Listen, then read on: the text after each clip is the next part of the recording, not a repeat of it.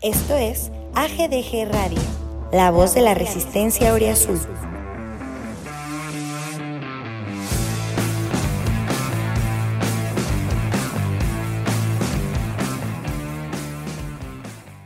Al grito de Goya presenta.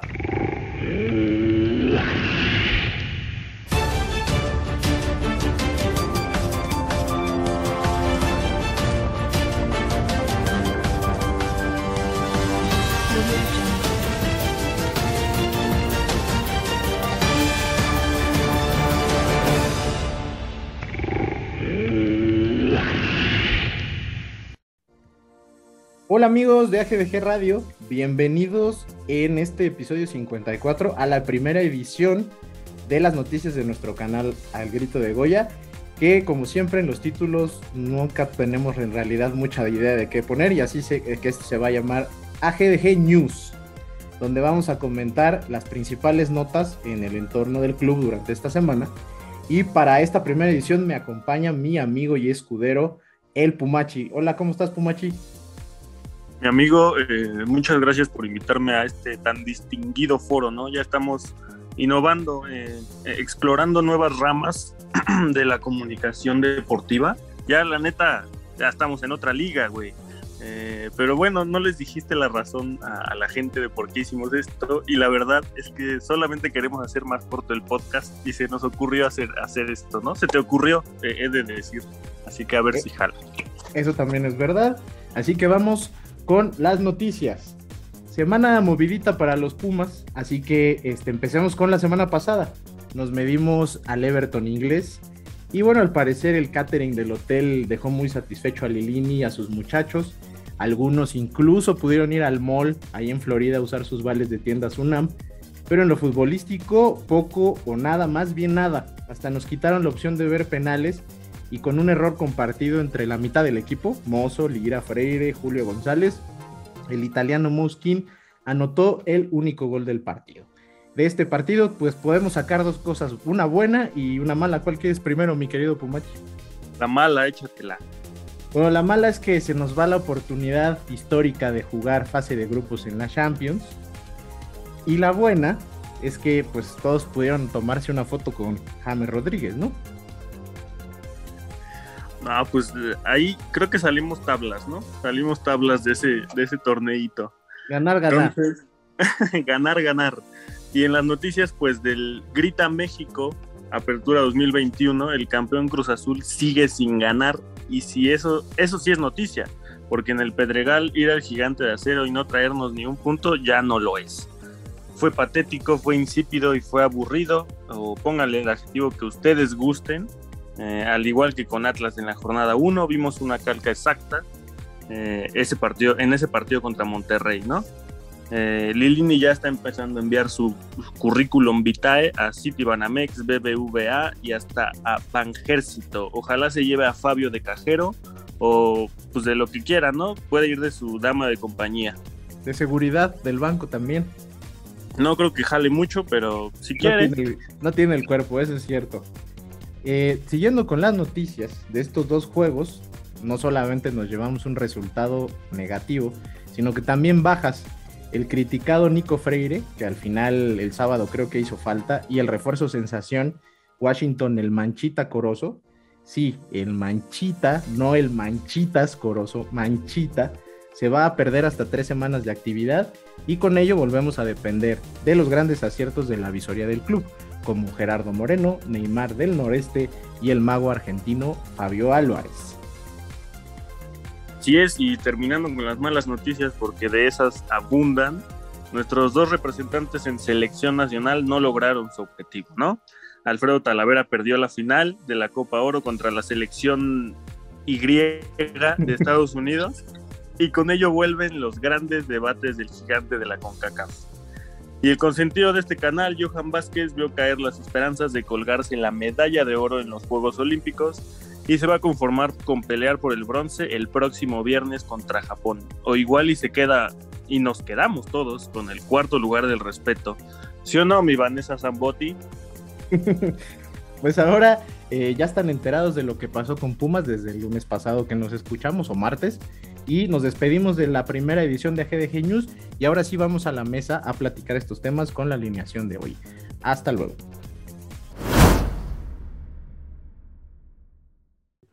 Bueno, pues ahí está esta sección nueva, AGDG News, no News, es News con ñ, y eh, vamos a platicar estos temas hoy justamente con la alineación que está, que es, para sorpresa de todos ustedes, otra vez el Pumachi, este, ya saludaste, entonces ahora le voy a dar la posibilidad de que salude Jesús, Slash, que está con nosotros hoy. ¿Cómo estás, mi amigo? ¿Qué tal, Millón? Un gustazo estar de nueva cuenta por acá. Eh, no en las mejores condiciones del equipo, pero pues es, lo que hay, ¿no? Y, de eso hay que hablar también. Oye, en las mejores condiciones del equipo y personales, ¿cómo andas? Porque pues supongo que si eres como el Pumachi y yo, desmañanado por haber visto a la selección olímpica y ya llevas, debes de llevar tres días sin dormir muy bien, ¿o no?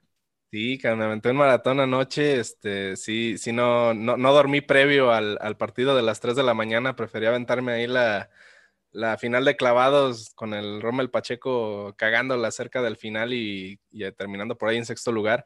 Y, y, sí, digo, ya, la neta, ya cuando vi que eran tiempos extra y penales, dije, no, ya valió madre esto, güey.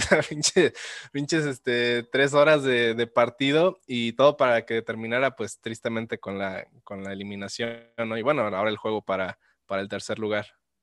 Sí, pues y todo para que dijera intocable, ¿va? Sí estuvo pesadito. Oye, mi querido Jesús, pues ya escuchamos todos aquí, porque el Pumachi y yo lo hicimos además también, ¿verdad?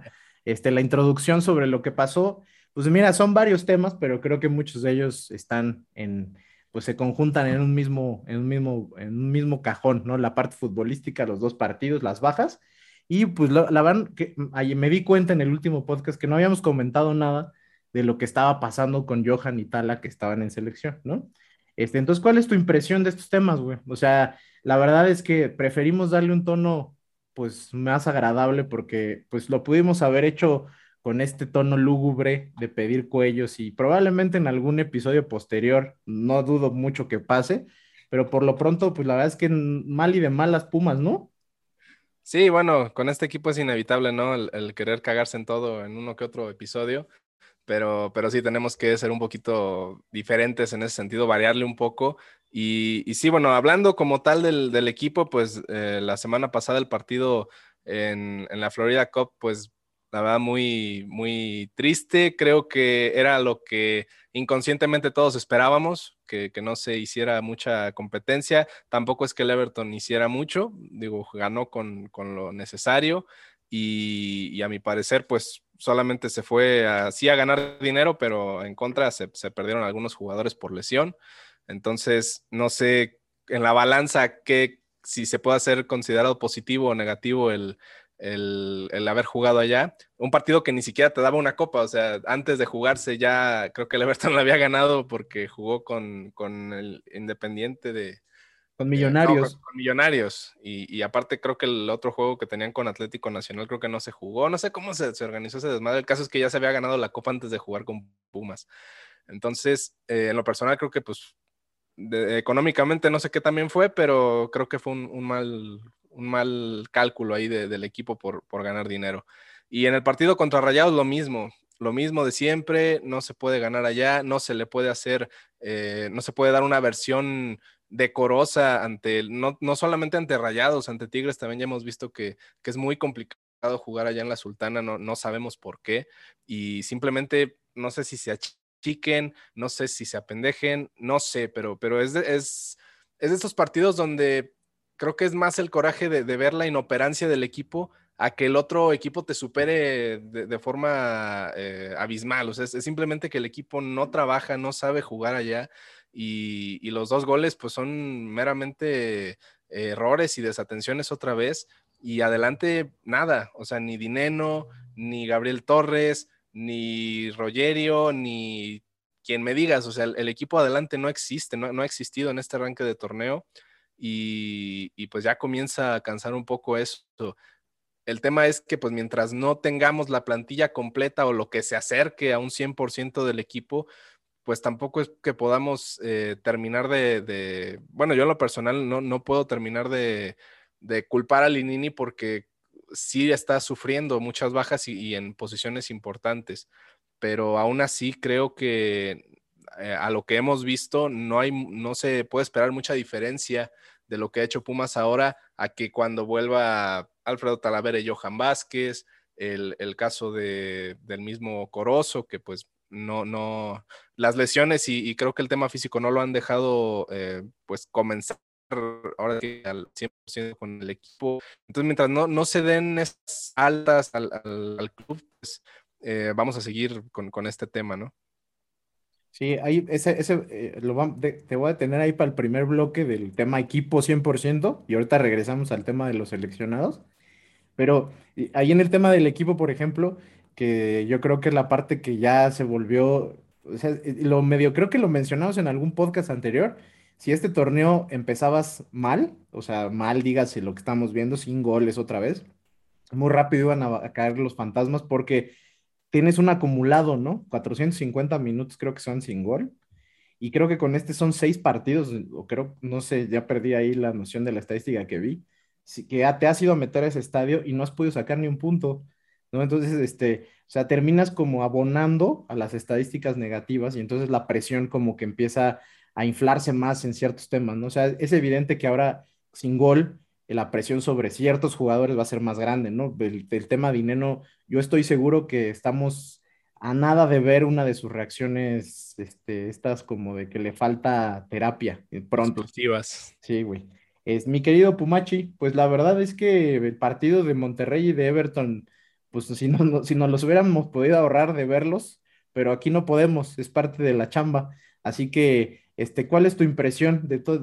Ya lo medio lo platicamos eh, a grandes rasgos, pero ¿cuál, cómo, terminaste, por ejemplo, después del sábado?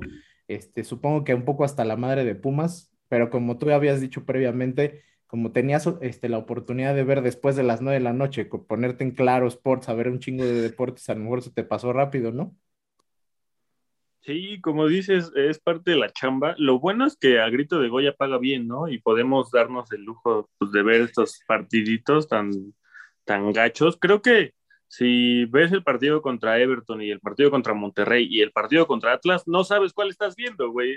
Es, lo mismo, lo mismo se vio en, en, los tres de nuestro equipo, ¿no? Porque del rival, pues sí se vieron cosas distintas. Eh, sí, muy enojado con Lilini, después se me bajó evidentemente al ver los Juegos Olímpicos, es lo bueno, ¿no? A Lilini está tocando una, una, una época bien fácil para no irse abuchado y no irse con su madre recordada muchas veces. Este, pero sí, básicamente eso, eh, aburridísimo el partido contra el Everton, es de lo peor que he visto últimamente. Eh, ese día justamente tuité que neta no tengo nada mejor que hacer que ver esta madre, porque encima fue en un horario bien, pues como en el que no tienes ganas de ver fútbol, ¿no? Y menos un partido así. Em, contra Monterrey, pues lo mismo de siempre. Estrené Jersey, que fue pues lo bueno, y está muy bonito en general, se los recomiendo a todos. Eh, lo pirata si quieren también, no está mal. Em, y ya básicamente eso, ¿no? En el, en el tema del jersey, la verdad es que sí está muy chido. Aquí lo trae puesto, lo estamos viendo en vivo. Igual que como le dije a Robert la semana pasada, la percha no es la mejor y aún así se ve bien. Eso quiere decir, sí, o sea, eso quiere decir que la, pura playera te da un levantón, está bien. Em, yo creo que hay poco, a, a, diferencia de muchas veces, yo creo que sobre analizar estos primeros juegos, incluyendo ese partido de media semana, no tiene ninguna razón de ser. Y les voy a decir qué, pienso y creo que hacia adelante sí pudiéramos platicar mucho de esos temas. El equipo está metido en un tema de una espiral complicada que necesita un golpe fuerte anímico.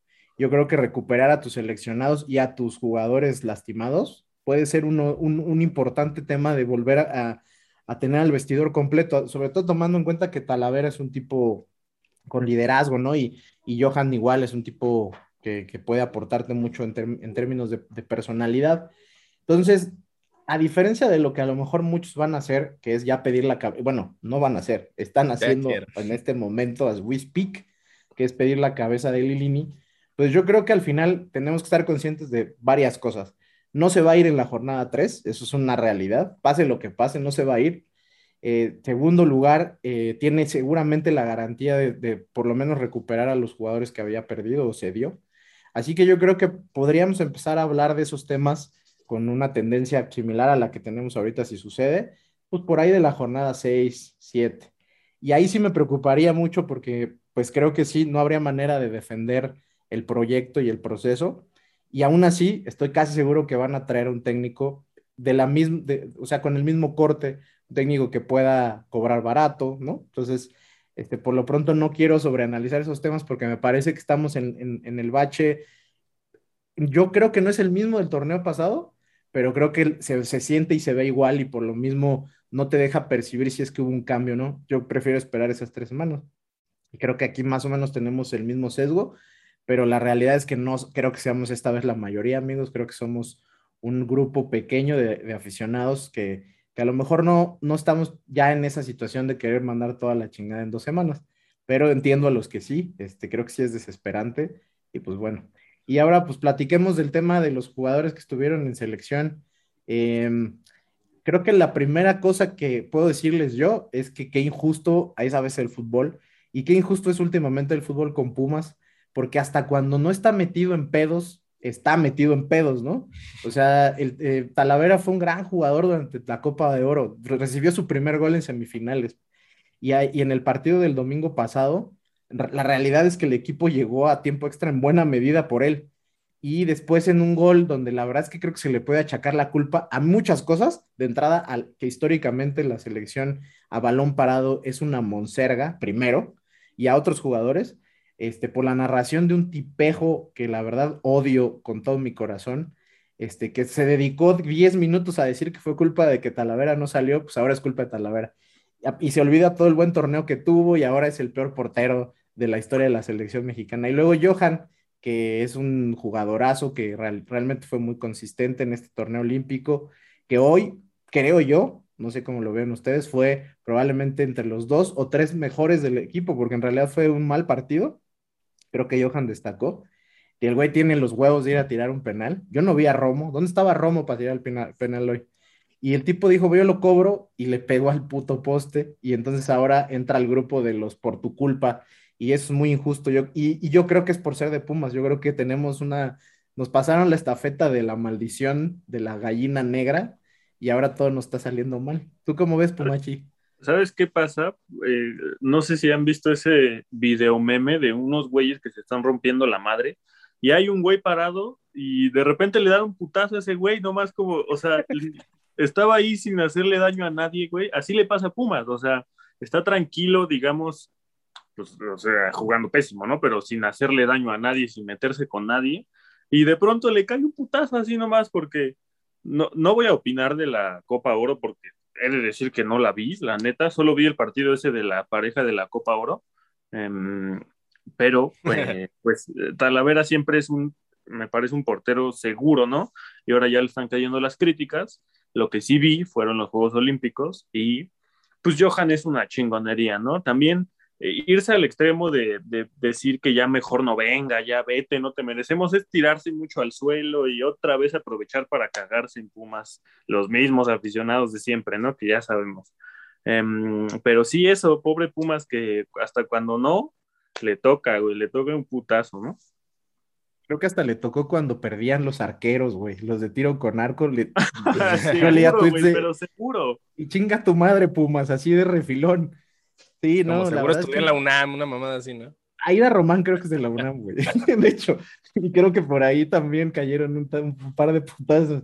Pero, o sea, lo, lo, complicado es ver que de repente las, cómo la inercia es así, ¿no? O sea, eh, no sé, digo, ya es un tema hipotético, pero si regresan Johan eh, con medalla, porque al final va a tener que quedarse otro fin de semana, pero simplemente porque pasaron a semifinales, ¿no? Si regresa con la medalla de, de oro, y, Talavera con la Copa Oro, no sé si anímicamente eso cambiaría algo adentro del club. Ahora tengo la impresión, porque también es imposible no sentirte anímicamente afectado por estas cosas. Eh, o sea, obviamente estoy hablando de fútbol, no en la vida diaria ni nada. De pensar que va a llegar, van a llegar estos güeyes arrastrando la mochila, cabrón, y que a lo mejor este, pues este pedo emocional y, y anímico del club, pues va a seguir ahí, ¿no? Este, todavía está en la duda de si regresa Johan. De hecho, ¿no? Ojalá que el penal este, le haya determinado ahí en una, bueno, mira, este güey ahorita mejor después, mejor en diciembre y que al menos regrese a jugar el torneo. Pero bueno, eh, ¿tú cómo viste, mi querido Jesús? Qué, triste que pinche fútbol nos trate así, ¿no? O sea, de nuestros aficionados ya no me sorprende nada, porque la verdad es que hasta siento que lo, o sea, están esperando esa, ese tropezón para decir, ah, se los dije, yo tenía, siempre tuve razón. Pero el contexto es el que no cambia, ¿no? Y, aquí sí qué culpa tenía, ¿no? Sí, o sea, mira, coincido con, con Pumachi y contigo que el, que el fútbol a veces es muy injusto. Y hablando del tema Talavera, eh, no puedo evitar recordar por ahí algo que comentaba Jorge Campos en una entrevista, que bueno, creo que tú mejor que nadie sabrás el, el tema de la final que se pierde con América en los ochentas, porque en la final Adolfo Ríos comete varios errores y, termina entregando la, la, final. Y justo Jorge Campos dice, sí, o sea, todos se acuerdan de esa final y que pinche Adolfo Ríos y todo, pero por ese güey estuvimos en la final, o sea, tuvo, tuvo un torneo que nos, nos permitió llegar ahí, solo que pues en el momento determinante eh, fue factor en contra. Acá veo algo similar con Tala, que, que sin terminar de ser el, el, que comete el error en el gol, porque fue una desatención defensiva en el tiro libre, aparte de que fue bien cobrado, eh, aún así no, no deja de ser un, un torneo donde Tala hizo... Eh, pues mucho para, para meter a México a, ese, a esa final y donde el equipo como tal no funcionó al, como se debería, o sea, y es que era una selección alternativa de Estados Unidos, no sé si la Y o la X o la Z, pero... Oye, es la, como la cepa delta, es la, era la selección, ya, no, ya ni en letras, este, ya en, el, en, el, en el alfabeto griego, ya era la, la selección delta. Cabrón, yo creo que era la pinche selección de, de fútbol colegial, cabrón, puros, puros morros de universidad de Estados Unidos. Y, México con, un equipo, pues mm, realmente no, no faltaron los, los importantes, o sea, estamos hablando de que estaba el Tecatito Corona, estaba, eh, bueno, el caso de Funes Mori, que, que, creo que había hecho bien las cosas en general en la Copa, no, no había desentonado, y, y pues varios otros, Edson Álvarez, o sea, jugadores europeos no faltaron, y me parece que sí, no, no hay excusa y, echarle la culpa al arquero, pues no mames, o sea, en 90 minutos no pudiste anotarle un pinche gol a Estados Unidos cuando tuviste las oportunidades, en tiempo extra te, tiraste a la cómoda y ahora sí te anotan el gol y, culpa del portero, ¿no? No, o sea, me, parece que sí es, es demasiado simple ese, esa conclusión. Y pasando al tema de, de Johan, nada que reclamarle, o sea, quien, quien hoy salga a decir algo de Johan Vázquez eh, en contra es, es, un ignorante, es un pendejo realmente, porque fue, fue, un, fue un torneo donde él se, se, echó al equipo al hombro en el tema defensivo, que junto con César Montes hicieron una buena mancuerna ahí. En el partido contra Japón, pues termina cometiendo ahí una, una equivocación en, en, esa, en esa tarjeta roja que se lleva, pero aún así se repone juega ya el tema de, de, cuartos de final y de semifinales a la altura. Brasil fue totalmente superior a, a México.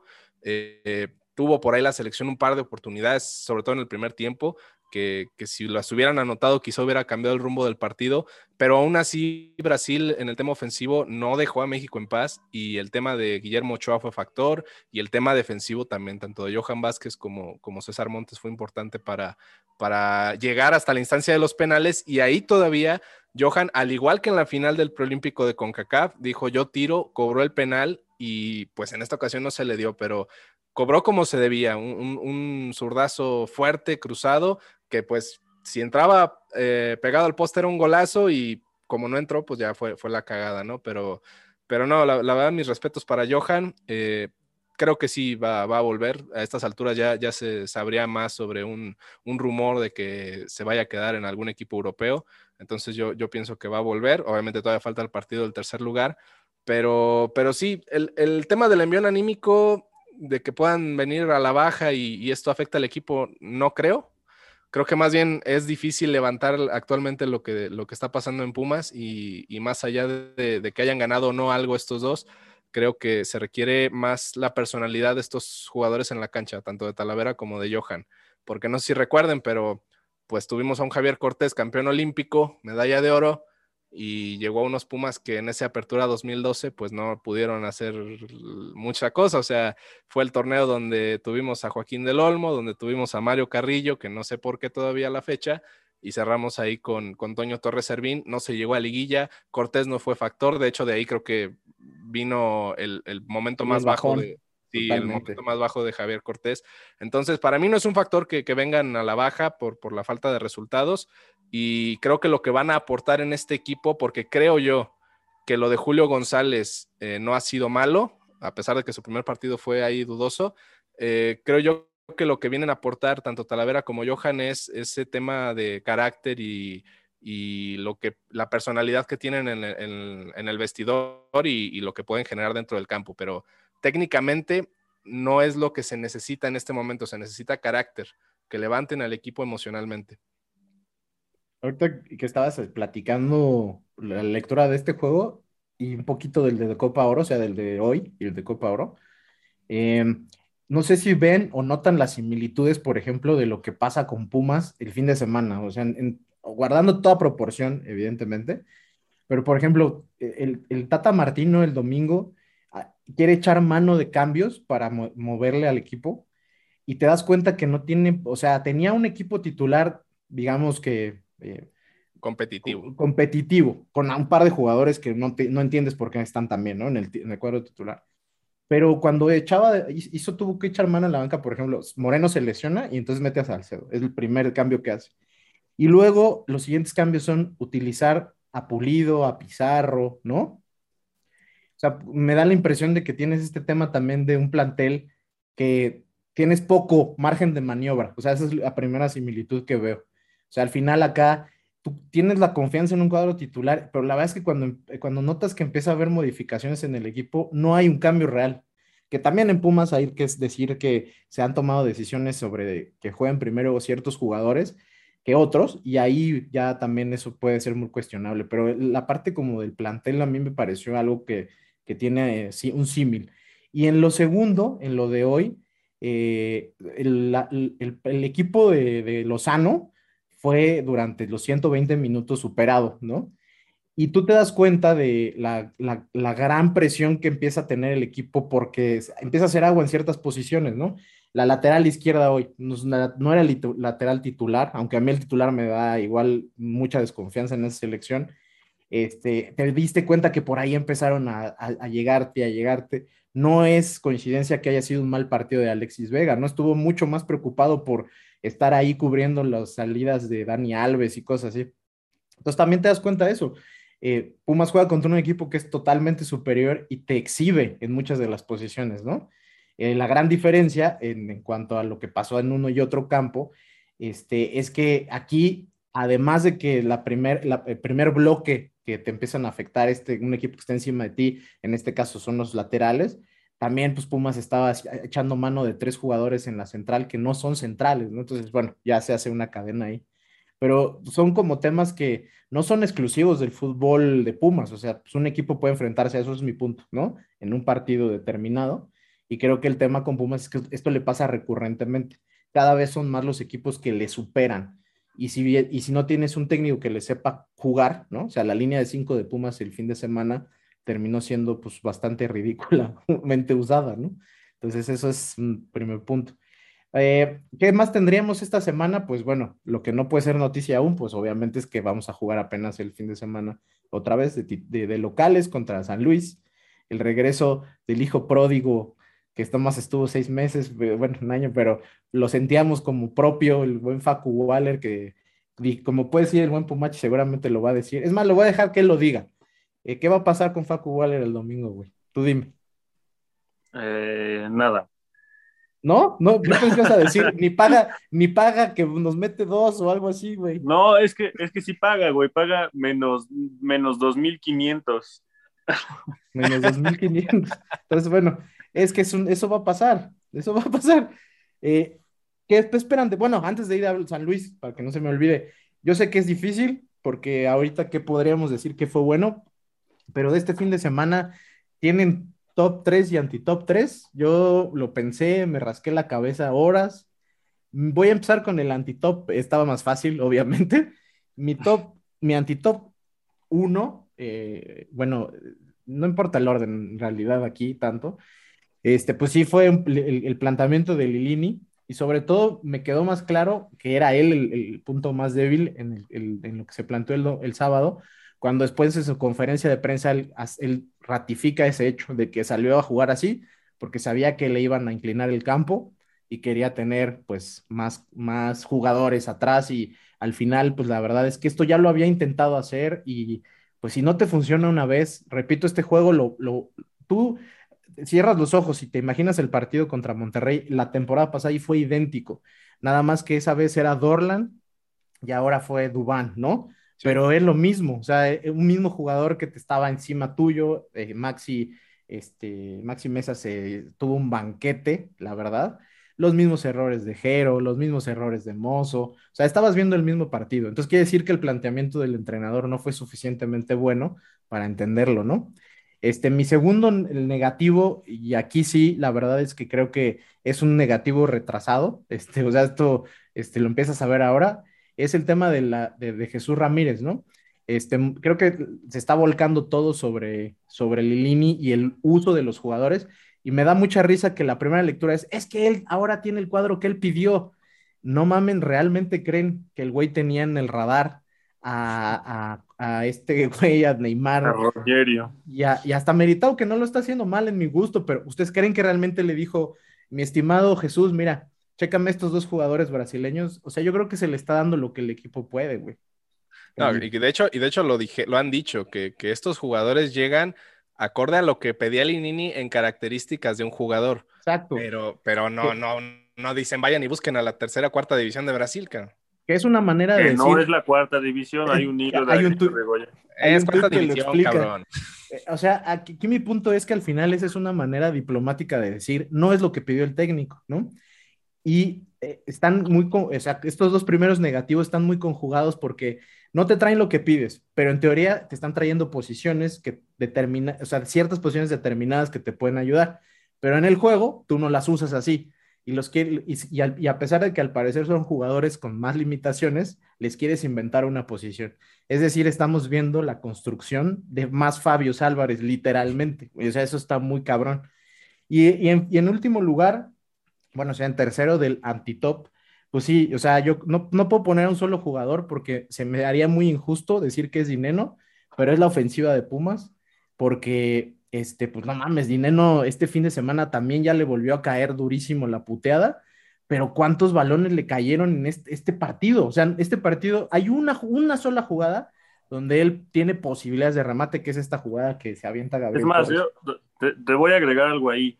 Le cayeron más eh, críticas de un usuario tuitero promedio que balones a modo. Ah, sí, sí no, y bueno, pero por mucho. Pero de un usuario, ¿eh? O sea, de un ah, usuario. una sola roba.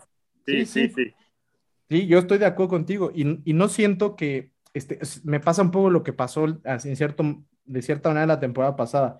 Es otra vez la creación de jugadas. No tienes a nadie tirando centros, nadie es creativo en Pumas.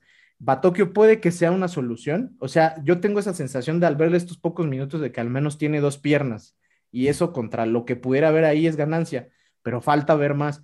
Y no ha habido, en estos dos partidos, no ha habido un jugador diferente y ahí vuelve a ser un poco más culpable Lilini. Tienes un jugador como Montejano que, que la verdad es que creo que pudiera ser una de tus primeras opciones, o García, el enano me refiero, y no los estás usando, pero después en la conferencia sales y dices que te la vas a jugar con canteranos. E, esas incongruencias le están haciendo mucho daño a Lilini y creo que, pues sí, ahora sí se ganó el primer lugar. Y ahora en el top 3, que aquí sí está muy cabrón, muy Peleadísimo, que este, para, escoger. Eh, ah, lo, lo, determiné de la siguiente forma. Son las o sea, son jugadores que no se vieron mal en el partido, porque, o sea, o que al menos no te diste cuenta que eh, hicieron un super cague. El primero es Gerardo Moreno, que ahí lo medio con lo cotorreamos en, en, el, intro, pero el tipo no hizo, eh, o sea, cumplió su función, fue el mejor central de tres. Eh, un retroceso para, digo, esos son sus primeros juegos de, de, Galindo, ¿no? Este, el Chispa Velarde no, no, no, trae, la verdad no se le ve nada. Cuando yo dije en algún momento debe mejorar lo que hay, pues este, la verdad es que creo que fui demasiado optimista, por lo pronto no está pasando, o sea, no es, no es que esté también, no haya, no ha jugado ni un minuto este torneo en esa posición de lateral izquierdo, pero la realidad es que no se le ve, ojalá que mejore. Entonces, mi primero es Gerardo Moreno, definitivamente. El segundo es Eric Lira, pero la verdad creo que no dio el mejor partido que le he visto. O sea, creo que al final el tipo es parte de las circunstancias, ¿no? O sea, tiene demasiado trabajo, demasiado. O sea, es, es, obvio que no se da abasto en la necesidad de estar cubriendo posiciones. Y eso que teníamos tres centrales. O sea, y tiene que sacrificarse un chingo. Entonces, él por, por el sacrificio simplemente Eh, creo que se, se, merece ahí ese lugar. Y en tercer lugar voy a poner a Gabriel Torres, es la segunda vez que entra a un partido y se ve mejor de lo que vimos el torneo pasado. El, único problema que tengo con Gabriel Torres, que creo que claramente no está jugando otra vez en su posición, le cuesta, agarra el balón de espaldas y no hace otra cosa que ir hacia atrás. Te das cuenta que es justamente porque esa no es su posición, pero al menos ha tenido mucho más eh, claridad en dar un pase, en, acompañarse y hasta ha generado un par de jugadas.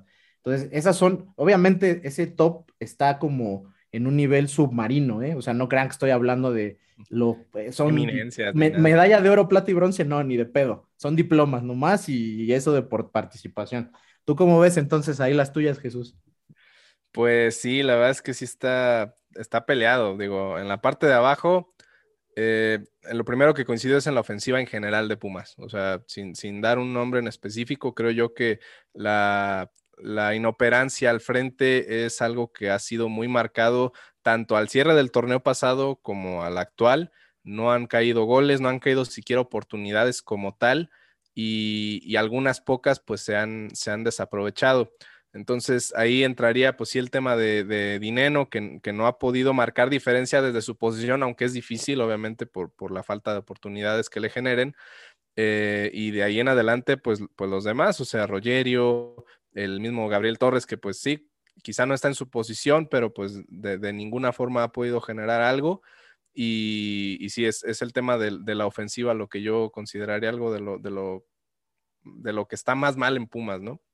Eh, otro de los, de los del antitop, pues no sé, creo que sí podría ser el tema de, Velarde, que a ver, es lateral, así ha sido toda su carrera, pero llegó un punto donde en Pumas también jugaba eh, más pegado al centro del campo, incluso en el torneo del campeonato era Velarde eh, ahí en una línea como de, tres defensas y, y, tenías a Luis Fuentes por izquierda. Entonces, no es como, o sea, los errores que está cometiendo no son de un delantero que juega de, o sea, más bien son un delantero que juega de central, o sea, Velarde, Velarde es defensa a final de cuentas y tiene que tener un poquito de noción en ese sentido. Entonces, para mí es, ha sido un factor en, contra. Y pues no sé, finalmente en, en, el último creo que sí metería toda, la estructura de Pumas que no está en el campo. Llámese entrenador, llámense directivos, el mismo Jesús Ramírez y hasta Leopoldo Silva podría entrar ahí en, la, ecuación. El, hecho de que eh, ah, sin, ser tan, tan eh, tener un discurso tan victorioso, sí eh, dieron a entender, o por lo menos Lilini dio a entender que este equipo iba a ser competitivo, iba a tener una cara diferente y estamos viendo pan con lo mismo. Entonces, no, no estamos viendo una diferencia y poco a poco se le acaban los argumentos al punto de que, como lo comentas, es ya contradictorio en muchas de las cosas que ha dicho y lo que ha demostrado en el terreno de juego. Entonces, ese sería parte del, del antitop. Y pues arriba, sí, o sea, no, no, es, no es primero, segundo y tercero, es como eh, quinto, sexto y y séptimo lugar, cabrón. O sea, ya, ni, ni, chance de, medallas. Eh, me quedo con lo poco que he visto de Marco García en el campo, que estamos viendo que lo meten al 70, 75, ya sin muchas oportunidades. Sin embargo, creo que, ha marcado diferencia. Quizá en, contra Rayados no, pero contra Necaxa, eh, perdón, contra el, contra el Atlas en el primer partido sí le vi cosas diferentes. Entonces, eh, en la medida que él juegue más, creo que puede marcar un poco más la diferencia de este equipo. Eh, otro creo que sí tiene que ser Gerardo Moreno, que es el que más se acerca a lo que debería ser un defensa central en este equipo, que no sea Johan Vázquez y Nico Freire es el que se arriesgó más para sacar jugadas de, gol ahí contra, contra Rayados, el que mostró un poquito más de carácter. Y, y, sí, obviamente en el contexto en el que está Pumas, pues creo que fue el mejor defensa del equipo, el menos peor, vamos a decir, porque no hubo mejores. Y, y el último de, de, este top, pues está, está difícil. Eric Lira dio un mal partido, es, es la realidad, no, no, no es ni, ni por, vaya, no, no, fue nada de lo que nos ha tenido acostumbrados, a pesar de que el equipo juegue mal, no, no lo fue eh, en este partido. Y híjole, yo, yo, incluso lo dejaría desértico ese, ese tercer puesto. ¿eh? Sí, la verdad es que este último partido nos deja ver que, que hay muchas carencias y que con pocas bajas, o sea, con un par de bajas, este equipo se desmorona.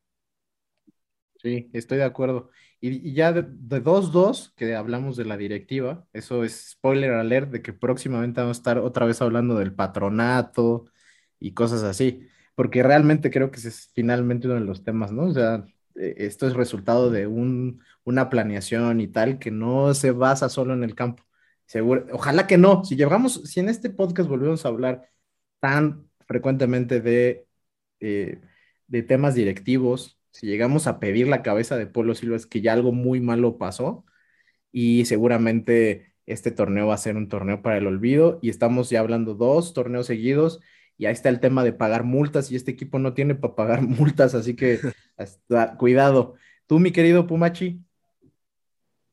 Sí, está bien complicado. Yo, qué bueno que me dejaste al final porque me diste chance de pensar un poco más. Ahora sí te lo agradezco. Eh, Antitop, ya lo di en mi Twitter, como siempre. Me dijiste que ya no lo diera, pero se me olvidó, la verdad. Pero si eh, no, no tienes el rating ahí, también tienes que mantener una, presencia. Entre eso y comentarios robados, güey, es, lo que pone a flote la cuenta del Pumachi. A, ese, a ese tipo de tweet siempre le va bien, entonces no me lo puedo perder, discúlpame. Em, en vez de dar mi antitop 3, prefiero eh, defender unos cuantos segundos a Dineno. Y es que no puedes pedirle que se autogenere las jugadas. Eh, Dineno es un grande Herrera argentino.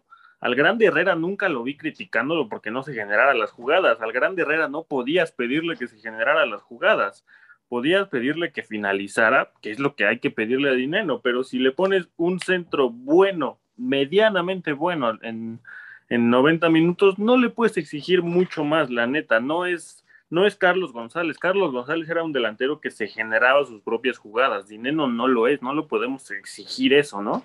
El grande Herrera eh, fue un delantero de selección, ¿no? ¿no? No mucho tiempo, después su nivel cayó, pero em, fue un buen delantero y lo, creo que lo tenemos valorado en general como un delantero aceptable para Pumas. Y eso que, pues digo, no, no, no era muy, muy, con mucho técnica, ¿no? Es lo mismo básicamente que le podemos exigir a Dineno, que es un grande Herrera guapo. Y en el momento, en el momento en el que Ismael Sosa se fue de Pumas, se acabó el cuento de Lalo Herrera. Así es. Seis meses duró, Exactamente, pues fue precisamente cuando estuvo en selección, ¿no? Y eso, porque tenía muy buenos extremos, de los mejores que ha habido en muchos, en varios años en Pumas, ¿no? Entonces, pues sí, no, no se le puede exigir mucho más que eso. Ahora sí voy a mi top, que me costó mucho trabajo también. No voy a dar por números, bueno, sí, eh, 3 y 2, el orden da igual.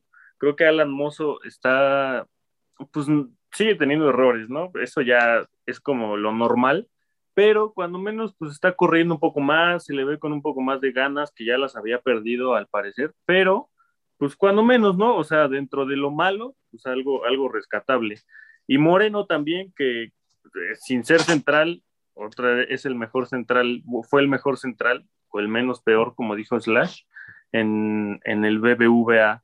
Y en el top 1, que no juegue Fabio Álvarez. Eso me pareció lo mejor del, del partido.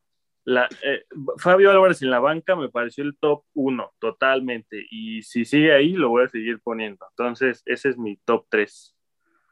Más, ¿ahí qué habrá pasado, güey? Yo sí tengo esa duda. ¿Por qué no habrá jugado? Porque estaba todo pintado. Porque entrar a cagarla más, ¿no?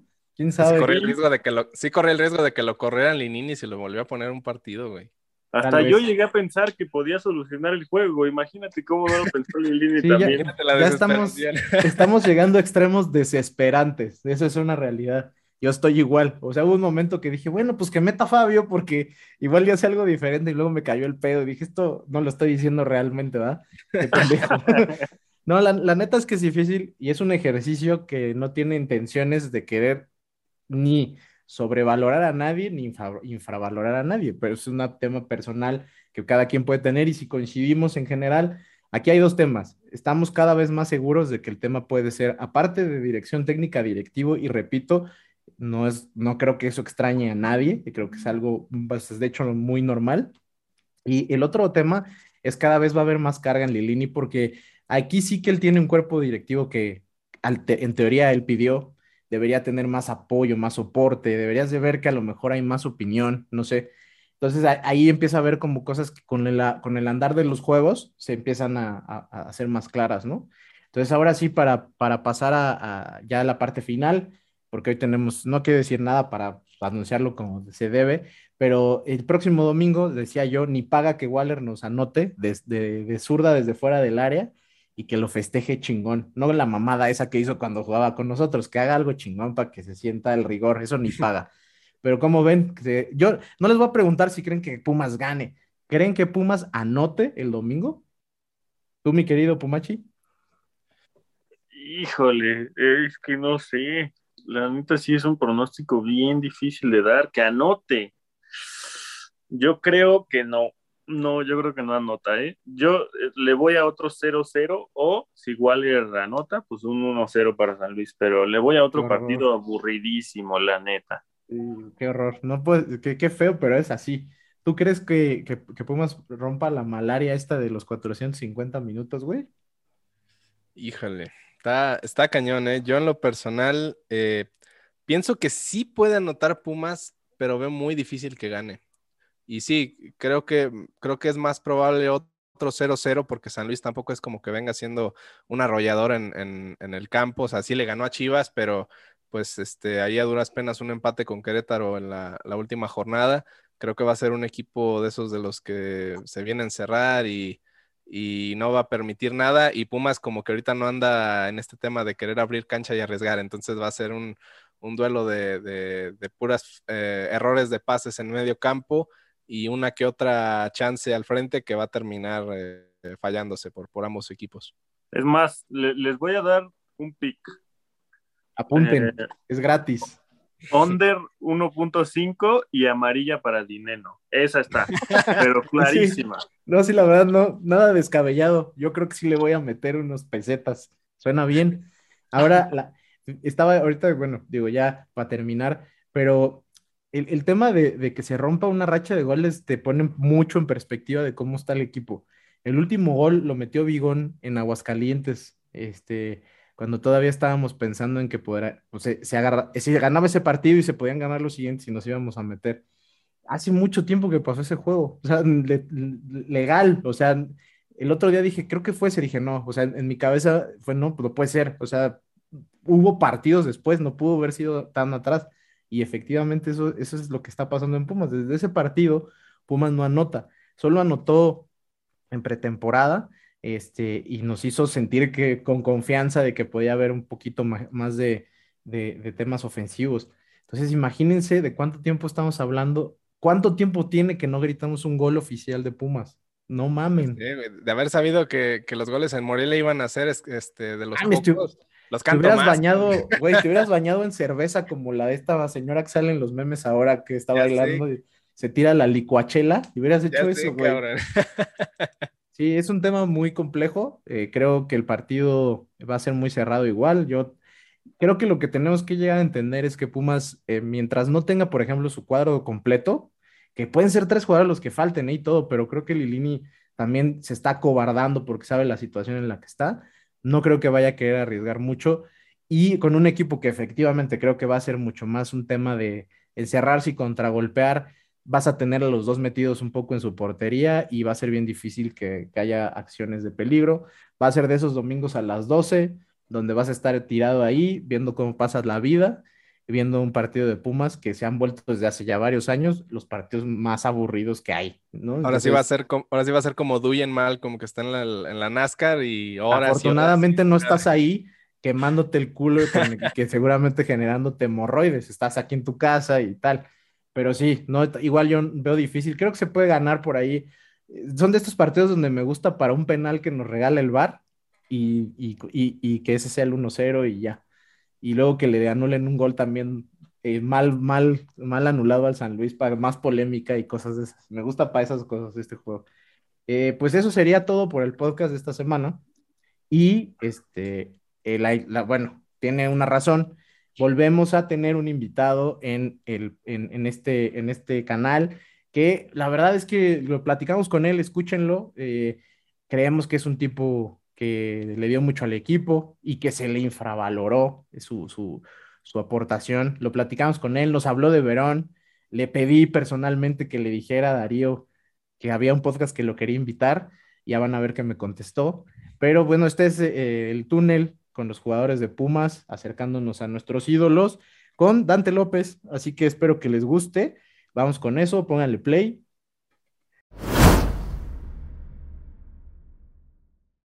Hola, ¿cómo están amigos del Grito de Goya Radio? Pues este, ya saben que, cuando saben que cuando tenemos estas secciones porque vamos a tener a alguien importante. Hoy estamos de manteles largos en, en esta sección, el túnel, porque está con nosotros Dante López. ¿Cómo estás, Dante? ¿Qué tal? ¿Qué tal? Un saludo a ti y a, toda la audiencia de, del Grito de Goya. ¿Dónde estás? ¿Estás allá en Paraguay? Sí, estoy acá por Paraguay. Ahorita estamos por acá. Muy bien. Pues antes de, empezar con la plática, te presento y presento a mis compañeros que están conmigo el día de hoy. Está con nosotros Jan Campos. ¿Cómo estás, Jan? Hola, hola, muy feliz de estar en esta sección otra vez, muy feliz de que Dante esté aquí con nosotros y pues nada, a darle. Y eh, está también con nosotros Jesús Martínez. ¿Qué dices, mi buen Jesús? John, un gustazo estar aquí el día de hoy. Pues, ¿qué te digo? Estoy nervioso porque ciertamente Dante es uno de esos jugadores que me marcaron en, pues, en mi fanatismo por los Pumas. Y pues nada, nada, un, un gustazo y un honor estar aquí con el buen Dante.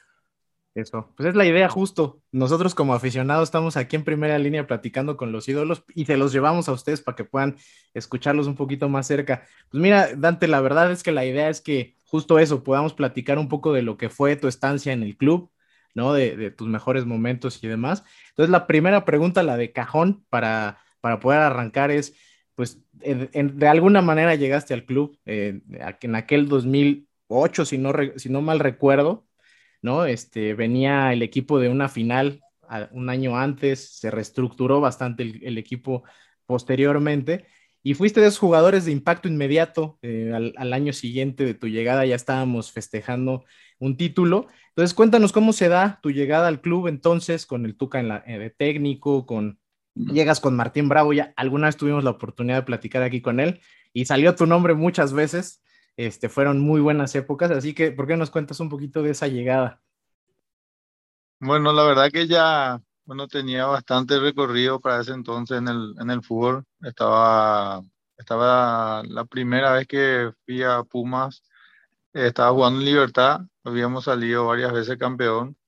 Eh, yo venía eh, de Italia, eh, creo, si mal no recuerdo, pasé a, a Libertad y bueno, cuando iban transcurriendo los campeonatos en libertad, bueno, yo me puse la meta de, de, volver a salir, ¿verdad?, del país, buscar un nuevo reto.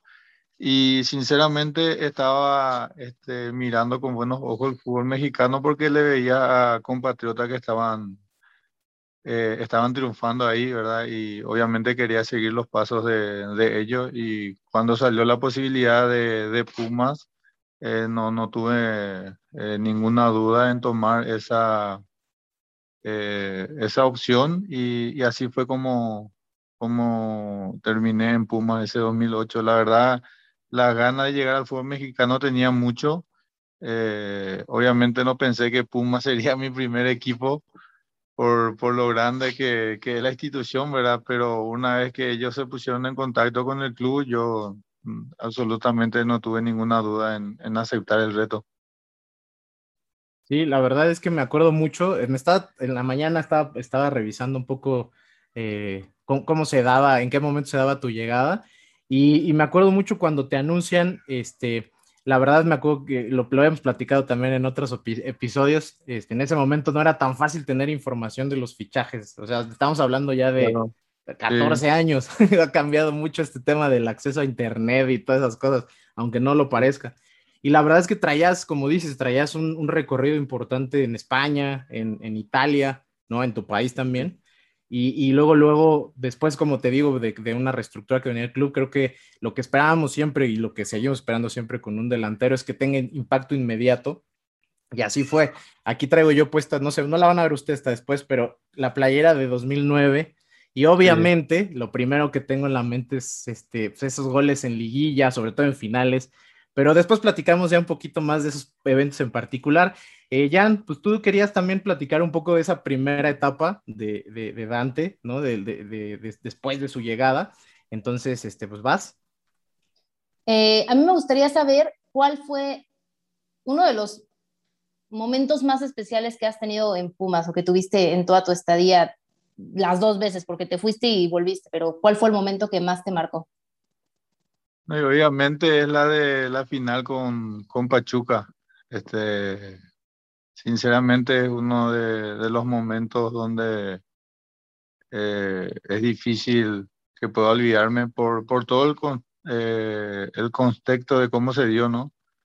El, la previa, eh, el que Pumas no era favorito, eh, que Pachuca estaba eh, en prácticamente todas las quinelas como campeón. Y realmente esa, esa sensación de, de, ir siempre a más, de, de, de, saber que teníamos una afición que nos, que nos iba empujando y que realmente nosotros nos debíamos ese campeonato, y, cómo se dio a mí, eh, a mí, cómo se me dio en lo personal, creo que es de los momentos más gratos que tengo en, en Pumas. Y, e, esa parte la, en algún momento la hemos tocado en el podcast cuando estamos eh, hablando, porque además son estos últimos títulos que tenemos, ¿no? En Pumas, o sea, después de esa época, pues se vino toda este, esta sequía, entonces lo tenemos muy presente, y como dices, en aquel momento, este, ese Pachuca al que Pumas le gana, era el Pachuca que terminó siendo prácticamente la base campeón en Sudamérica, ¿no? La Sudamericana, que en México este, llegó a tener títulos eh, en periodos muy cortos y en esa temporada en particular había hecho un temporadón, ¿no? También, y fue una liguilla donde Pumas además casi siempre vino de, menos a más, este, remontando marcadores, ¿no? O sea, fue bastante emotivo cómo se dio ese, ese, camino. Ahorita que lo tocaste, hace poquito estuvo con nosotros eh, Alonso Cabral, que es un, reportero que sigue a Pumas, y nos estaba contando de sus momentos más emotivos y, nos decía de la final, de, la final eh, Pachuca Pumas en CU, cuando antes del partido había caído un aguacerazo, un tormentón, y, se, y en el himno este, se va la luz y, y entonces se deja de escuchar en las bocinas, pero sigue cantando el estadio tú estabas ahí en el campo. ¿Qué tal fue ese momento, por ejemplo? No, no sé, yo en la, en la grada me acuerdo que fue top. Yo, yo te juro que hasta ahora pienso que se hizo adrede eso. Y yo, también. yo creo que fue parte del espectáculo, ¿sabe por qué? Porque la, bueno, o sea, en ese entonces sí fue, fue emocionante. Eh, todas las luces obviamente apagadas, estaban encendidas solamente las del teléfono y toda la publicidad de la cancha estaba encendida. ¿Entendés? Entonces como que ahí yo dije, no, esto hicieron, hicieron adrede, pero fue impresionante, la verdad sí, para, para mí también y para todos los que estuvimos ahí en, en el campo coincidimos que fue uno de los momentos más lindos de, de, de esa final. Eh, tú, Jesús, que la verdad ahorita ya nos diste una introducción de lo que significó el paso por Dante en Pumas para ti. Este, ¿Qué le quieres preguntar a uno de tus ídolos, mi querido Slash? Sí, caray, pues de hecho, Dante, recuerdo tu llegada, tu debut en Pumas se da, si no me equivoco, por una lesión de Paco Palencia en la jornada 1 contra Necaxa. A los 14, 15 minutos se lesiona, entras tú y te toca anotar el 2 a 0 en ese partido, un gol muy lindo que yo recuerdo. Y, y, mi pregunta va por ese lado. Digo, seguramente tendrá que ver con la final de Pachuca, pero ¿cuál es el gol que tú puedas decir este me, llenó de emoción y es el que recuerdo muy claramente, con, mucha emoción. ¿Algún gol que hayas disfrutado más que otro en Pumas? El de la final, la verdad, contra Pachuca, el, ahí en Seúl. Por, por cómo se dio toda esa noche, esa previa, lo que estábamos hablando recién, el del himno, el que veníamos así como, como víctimas supuestamente y es el gol que más recuerdo y que más este, me, me tocó, la verdad. Y además mencionar que fueron dos goles, el de la final de vuelta también ahí, un balón que, que te rebota, que rebota en, en, el defensa y de media vuelta la, la prendes de zurda y, y, era un gol que en ese momento nos, nos volvió a poner adelante, ¿no? Sí, ese fue un, fue un lindo gol, la verdad, porque fue algo que, bueno, que, que, que hice de, instintivamente porque el, creo que quiere rechazar el, el jugador de Pachuca, el central, y como que lo deja ahí volando. Y yo me acomodo, o sea, acomodo el cuerpo como para hacer una media vuelta sabiendo ya que el arco está a mi espalda, ¿verdad? Eh, lo, lo, bueno fue que, que la agarré también, que la pelota pasó entre las piernas de vuelta del mismo central y eso eh, dificultó más al, al finado Calero para, para que pueda tener algún tipo de resistencia. Justo ahorita que decías el gol de Pachuca, yo también me puse a pensar, pero ¿cuál? Ves que al final los dos terminaron siendo muy importantes porque aquí la, no irnos con ventaja hubiera sido bien difícil. Eh, sí. No sé, allá eh, de entrada creo que esa, esa ventaja permitió manejar un poco el partido. Y luego sí, o sea, en el momento más bravo del juego viene ese otro, ese otro gol que sí me acuerdo perfecto que en la primera yo ya, no sé, sentí que ya no iba, ya fue, y de repente de la nada sale la media vuelta, sí, ya cambió completamente el ánimo hacia la parte final del partido. Eh, oye, Dante, yo te decía que ya tuvimos una oportunidad por ahí de platicar con, con, con Martín, y también eh, pues él siempre destaca mucho que en ese momento tú y él fueron una dupla muy importante. Eh, cuando no anotaba Martín, que también tuvo una racha goleadora muy buena en, esas temporadas, siempre el complemento fue contigo. Eh, ahí adelantándome un poquito, creo que es de tus compañeros más importantes, pero Jesús justo quería también, y ahí repito ahí con, contigo, Slash, lo que querías preguntarle sobre ese tema de compañeros, ¿no? Sí, bueno, si, si hay algún compañero en específico, Mira, vamos a dividir la, pregunta. Un compañero con el que hayas disfrutado mucho jugar en la cancha porque se entendían muy bien y todo, y a lo mejor alguien que, fuera de ahí en los entrenamientos, fu fuera de los partidos, también convivieras mucho o tuvieras una, amistad en especial. La verdad que compartir, yo en, lo general compartía con todo, no tenía ningún tipo de problema. Obviamente, hablando del, del juego en la cancha, sí, con con Martín disfruté muchísimo eh, ese paso que tuve en Pumas con él.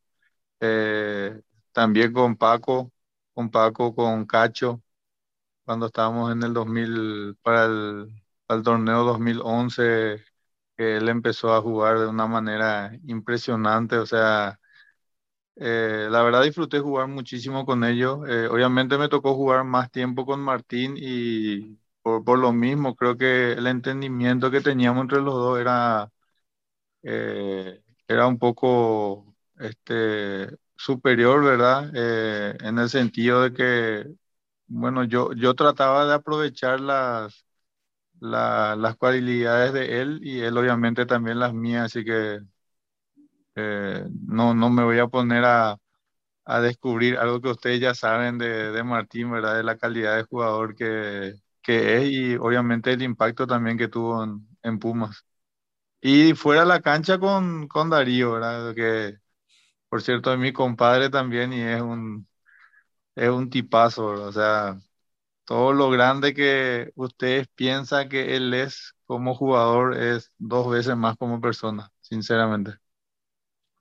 Oye, y acaba de ser su cumpleaños el, la semana pasada en nuestro podcast, lo, lo, aprovechamos ahí un ratito para celebrar las efemérides de Pumas y pues obviamente lo felicitamos. Ahí si lo ves, dile que hay un podcast que lo quiere invitar, que, que, aquí tenemos a las figuras, las atendemos como corresponde. Para eso el güey es súper difícil todavía. Imagínate como jugador era difícil, ahora menos. ya, eh, si de por sí eh, como jugador bajo los reflectores se veía ermitaño, ahora ya de plano, ¿no? No, ahora ya no. Ahora creo que ni teléfono tiene, güey. no, no, sé por qué, pero sí me suena mucho. Jan, este, pues, si quieres, eh, digo, entendiendo que con, con en, el, en, el, caso particular de Dante tenemos claramente este tema de, la, de la, esa primera etapa, eh, pero tú querías también platicar con él de, de su regreso después de, de, irse un rato a Paraguay. Ahora quiero que se haga en dos preguntas esto, porque sí, sí me interesa saber cómo fue tu salida, tu primer salida de Pumas y cómo te sentiste en esta segunda etapa en el plantel. Bueno, la, la, la primera salida la verdad que fue muy confuso. Eh, fue, eh, bueno, creo que terminaba mi contrato justo después del último campeonato, en el 2011. La verdad, hasta ahora no entiendo por qué nunca se pudo llegar a un acuerdo con el club, eh, ya sea de mi parte o de ellos. Eh, creo que ellos eh, tenían también la idea de reestructurar el club ya desde ese entonces, como lo que está pasando ahorita, ¿verdad? Pero sinceramente no sé, se dieron las cosas, se cumplieron los plazos y yo tuve que, salir de México porque en ese entonces eh, seguía el pacto del caballero de que, no me dejaban jugar en otro lado que no sea eh, Pumas. Entonces volví a, a, Paraguay, en Guaraní. Este, eh, hice lo, una, unas buenas campañas con ellos, seguía estando activo en la selección. Después pasé a Olimpia y ahí fue donde de vuelta ellos me volvieron a llamar y obviamente volví a decir que sí, sin dudar.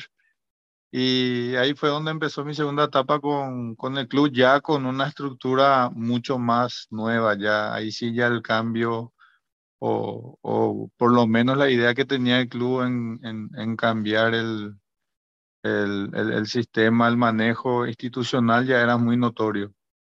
Y de vuelta la tuvimos que ir remando de a poco, de a poco hasta hasta, la, hasta esa buena etapa que empezó en el 2014, creo, 2014, 2015, que, que fue lo de la Libertadores y llegar a la final de, con Tigres, que, bueno, lastimosamente perdimos aquella vez.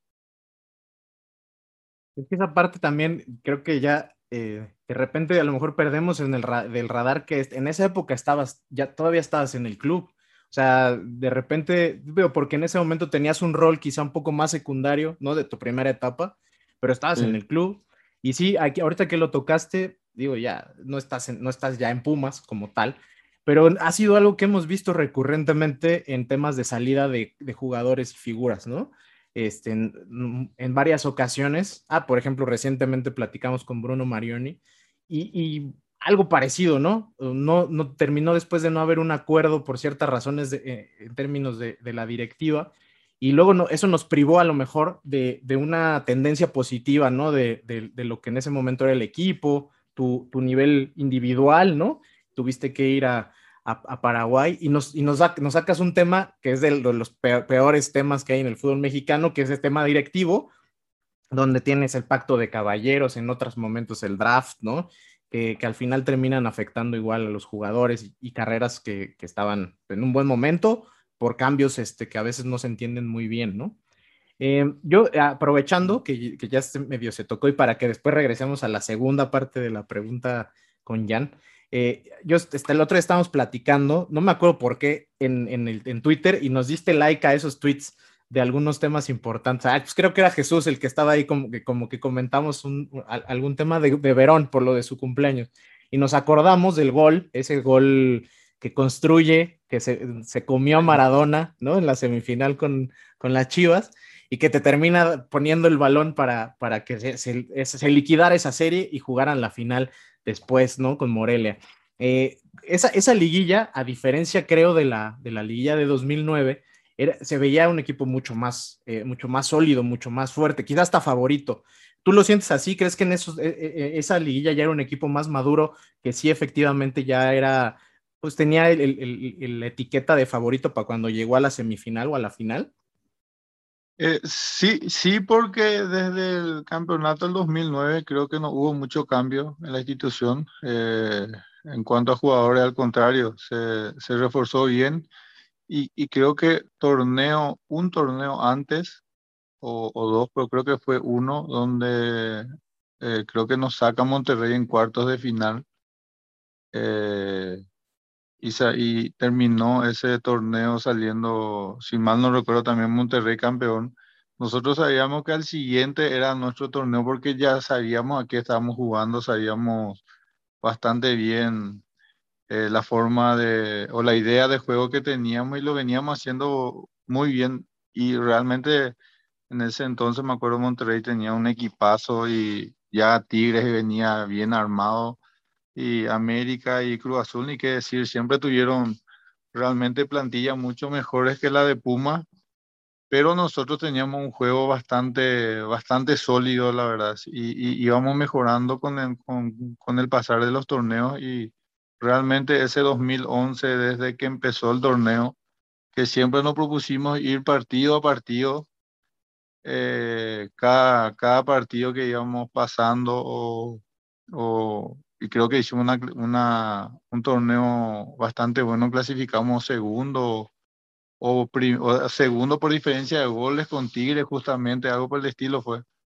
Pero fue un torneo bastante bueno y que lo coronamos con el, con el campeonato. Sinceramente, sí nos sentíamos mucho, mucho mejor, estábamos muy fuertes y teníamos muchísima confianza por, por sobre todo.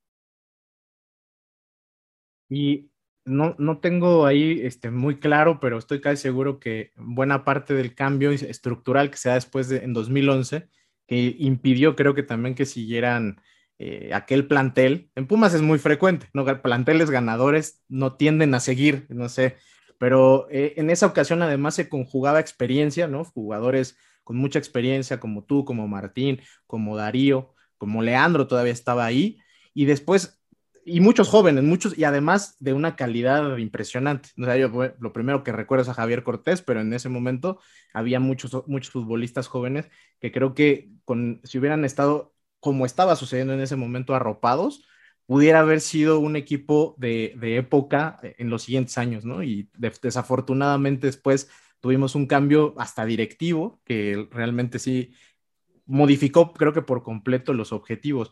Eh, Jan, si quieres, ahora regresamos otra vez contigo para que continúe eh, un poco sobre este tema, porque además estamos en esa etapa justo, ¿no? Justo, justo. Quiero saber cómo se sintió eh, cuando regresó en esta segunda etapa a Pumas, cómo, cómo fue todo y bueno, te dejo el micrófono. no, yo como, como te, estaba comentando, este, sí, ya el cambio estructural era muy notorio para cuando regresé. Eh, era la misma idea siempre, ¿verdad? De, referentes dentro del campo con, combinados con, con, con canteranos, ¿verdad?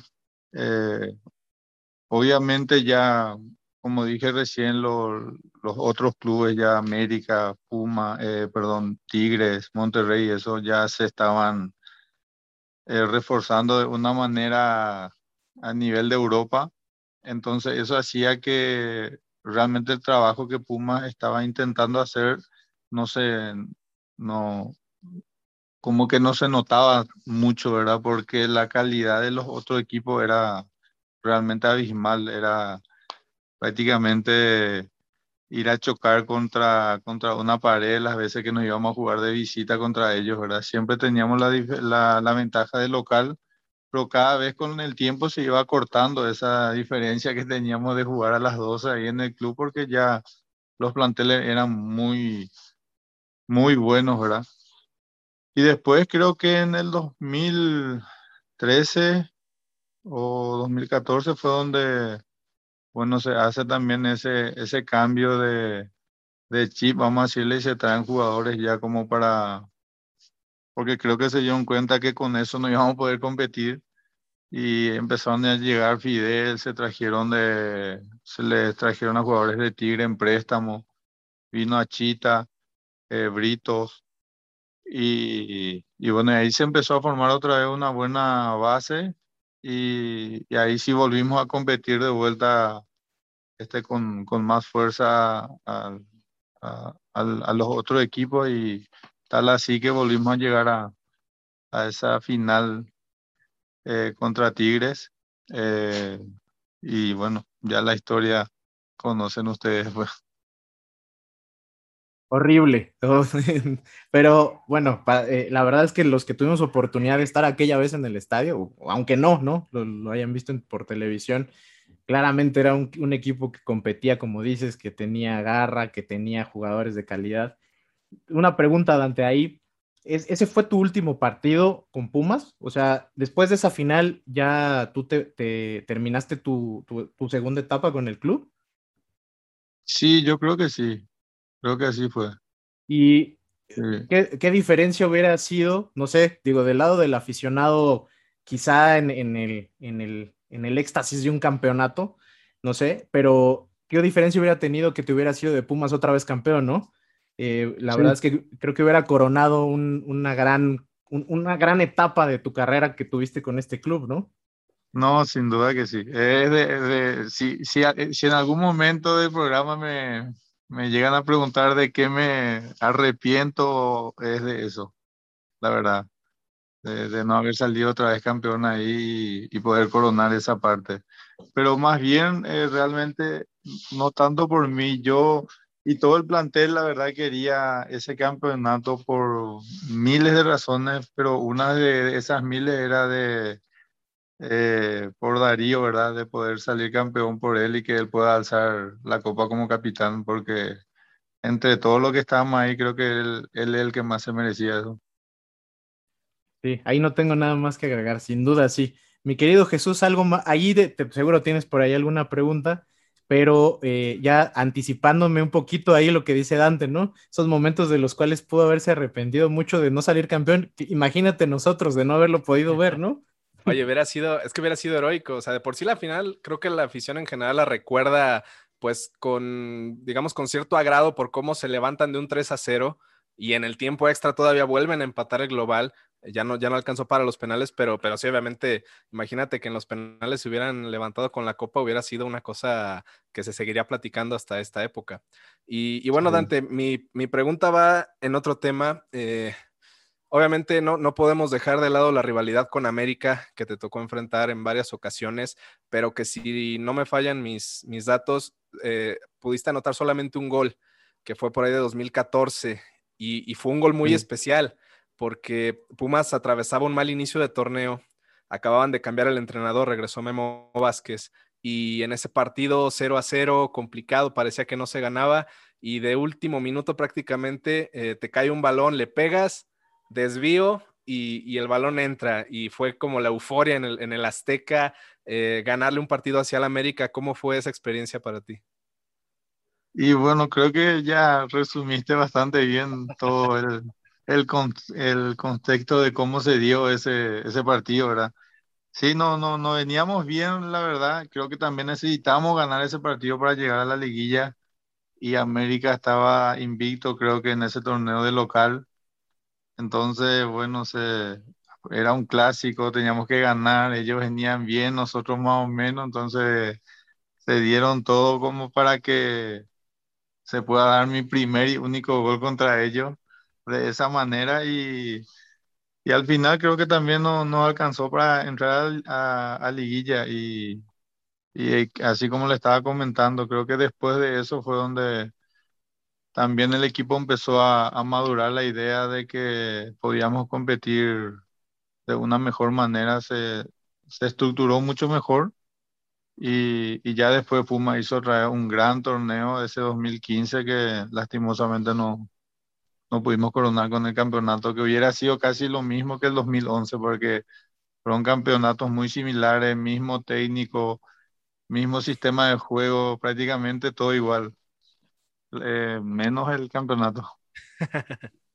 Pero la percepción creo que podemos decir en general es que eran épocas donde se competía distinto, ¿no? O sea, ese torneo, por ejemplo, al final también me acuerdo mucho de esa liguilla que juegan con, con América, si no me equivoco, justamente, ¿no?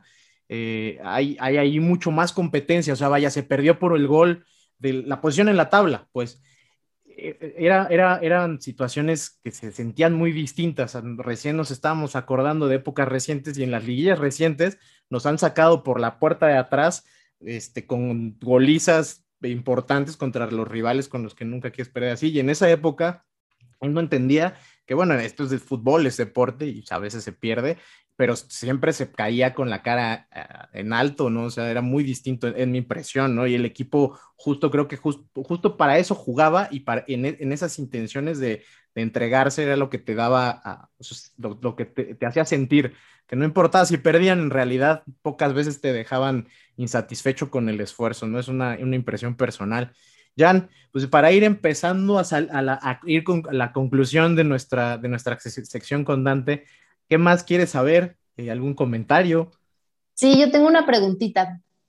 desde tu punto de vista y tu percepción, ya que estuviste en el club, saliste, viste todo lo que ha pasado, estos cambios de presidentes, todo, todo lo que ha pasado, eh, ¿qué crees que está faltando? ¿Qué falla en Pumas que no se vuelve a lograr otro campeonato? ¿Qué falta? Y, ¿qué te puedo decir? Yo creo que pues, una, una idea clara, yo diría, o sea, una, una idea bien bien concreta, ¿no? De, decir, bueno, vamos a irnos, vamos a hacer esto y nos vamos a salirnos de, de, la línea hasta, hasta llegar al objetivo. Creo que en los campeonatos que me tocó estar ahí, la del 2009-2011 que ganamos y la del 2015 que, que lastimosamente perdimos, había esa, esa idea clara de, ya sea desde de, presidencia hasta gerencia deportiva y nosotros.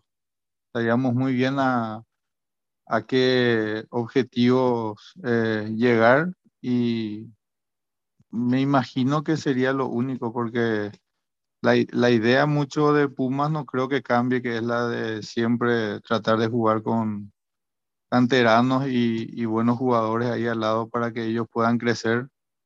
Pero como te digo, que, que, sea una constante y que sea una, que no por decirte en el primer torneo que nos salgan las cosas, ya en el segundo quieran volver a, a cambiar de idea y realmente el fútbol, por más que no sea una ciencia muy, muy complicada, eh, tampoco se puede ir cambiando mucho de, de ideas. Sí, yo ahí creo que estamos en lo mismo. Yo creo que mucho del tema a veces con el club es que son bandazos, ¿no? Pasas de un tema o de un objetivo a uno muy distinto y a veces esa continuidad en los proyectos o en este caso la falta de continuidad en los proyectos hace que cambie por completo el armado, el cuerpo técnico, repito, incluso hasta la directiva. Creo que en, en, épocas recientes hemos visto más movimientos en ese sentido y así es difícil, ¿no? Jesús, tú ¿con qué pregunta o comentario quieres ir despidiendo la sección aquí con, Dante?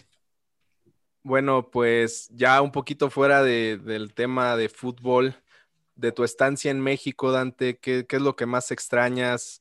No sé si te volviste fan de la comida, de la música, de algo de la cultura mexicana que, se te haya quedado.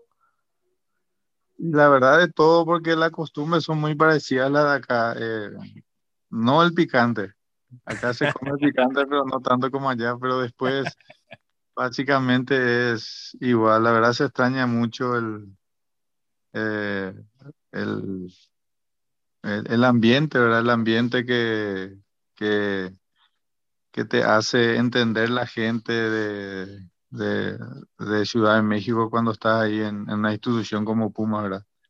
Eh, el cariño de la gente mismo, ¿verdad? Eso, eso es lo que más extraño de, de México.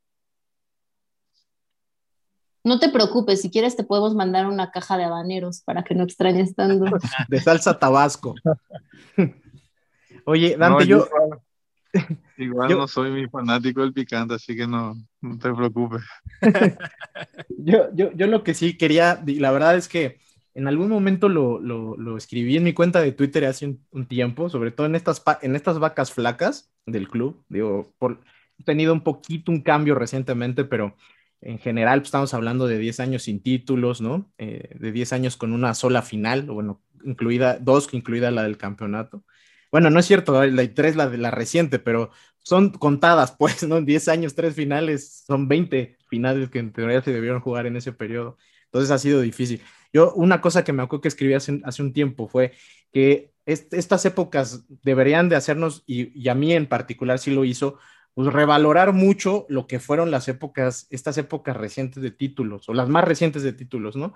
Y yo siento, y no sé, Dante, si tú lo sentiste igual en su momento, que la afición de Pumas quizá un poco en esa sensación de que en esas épocas éramos un equipo que ganaba más frecuentemente, que llegó a ganar títulos con, en periodos más cortos de tiempo, dejó de reconocerte a ti y a otros jugadores de la época lo que aportaron entonces. O sea, creo que de repente la afición se volvió, eh, no sé si en el afán de querer mostrar más exigencia, eh, se volvió eh, o les volvió la espalda, incluso cuando se fueron a, algunos de ustedes.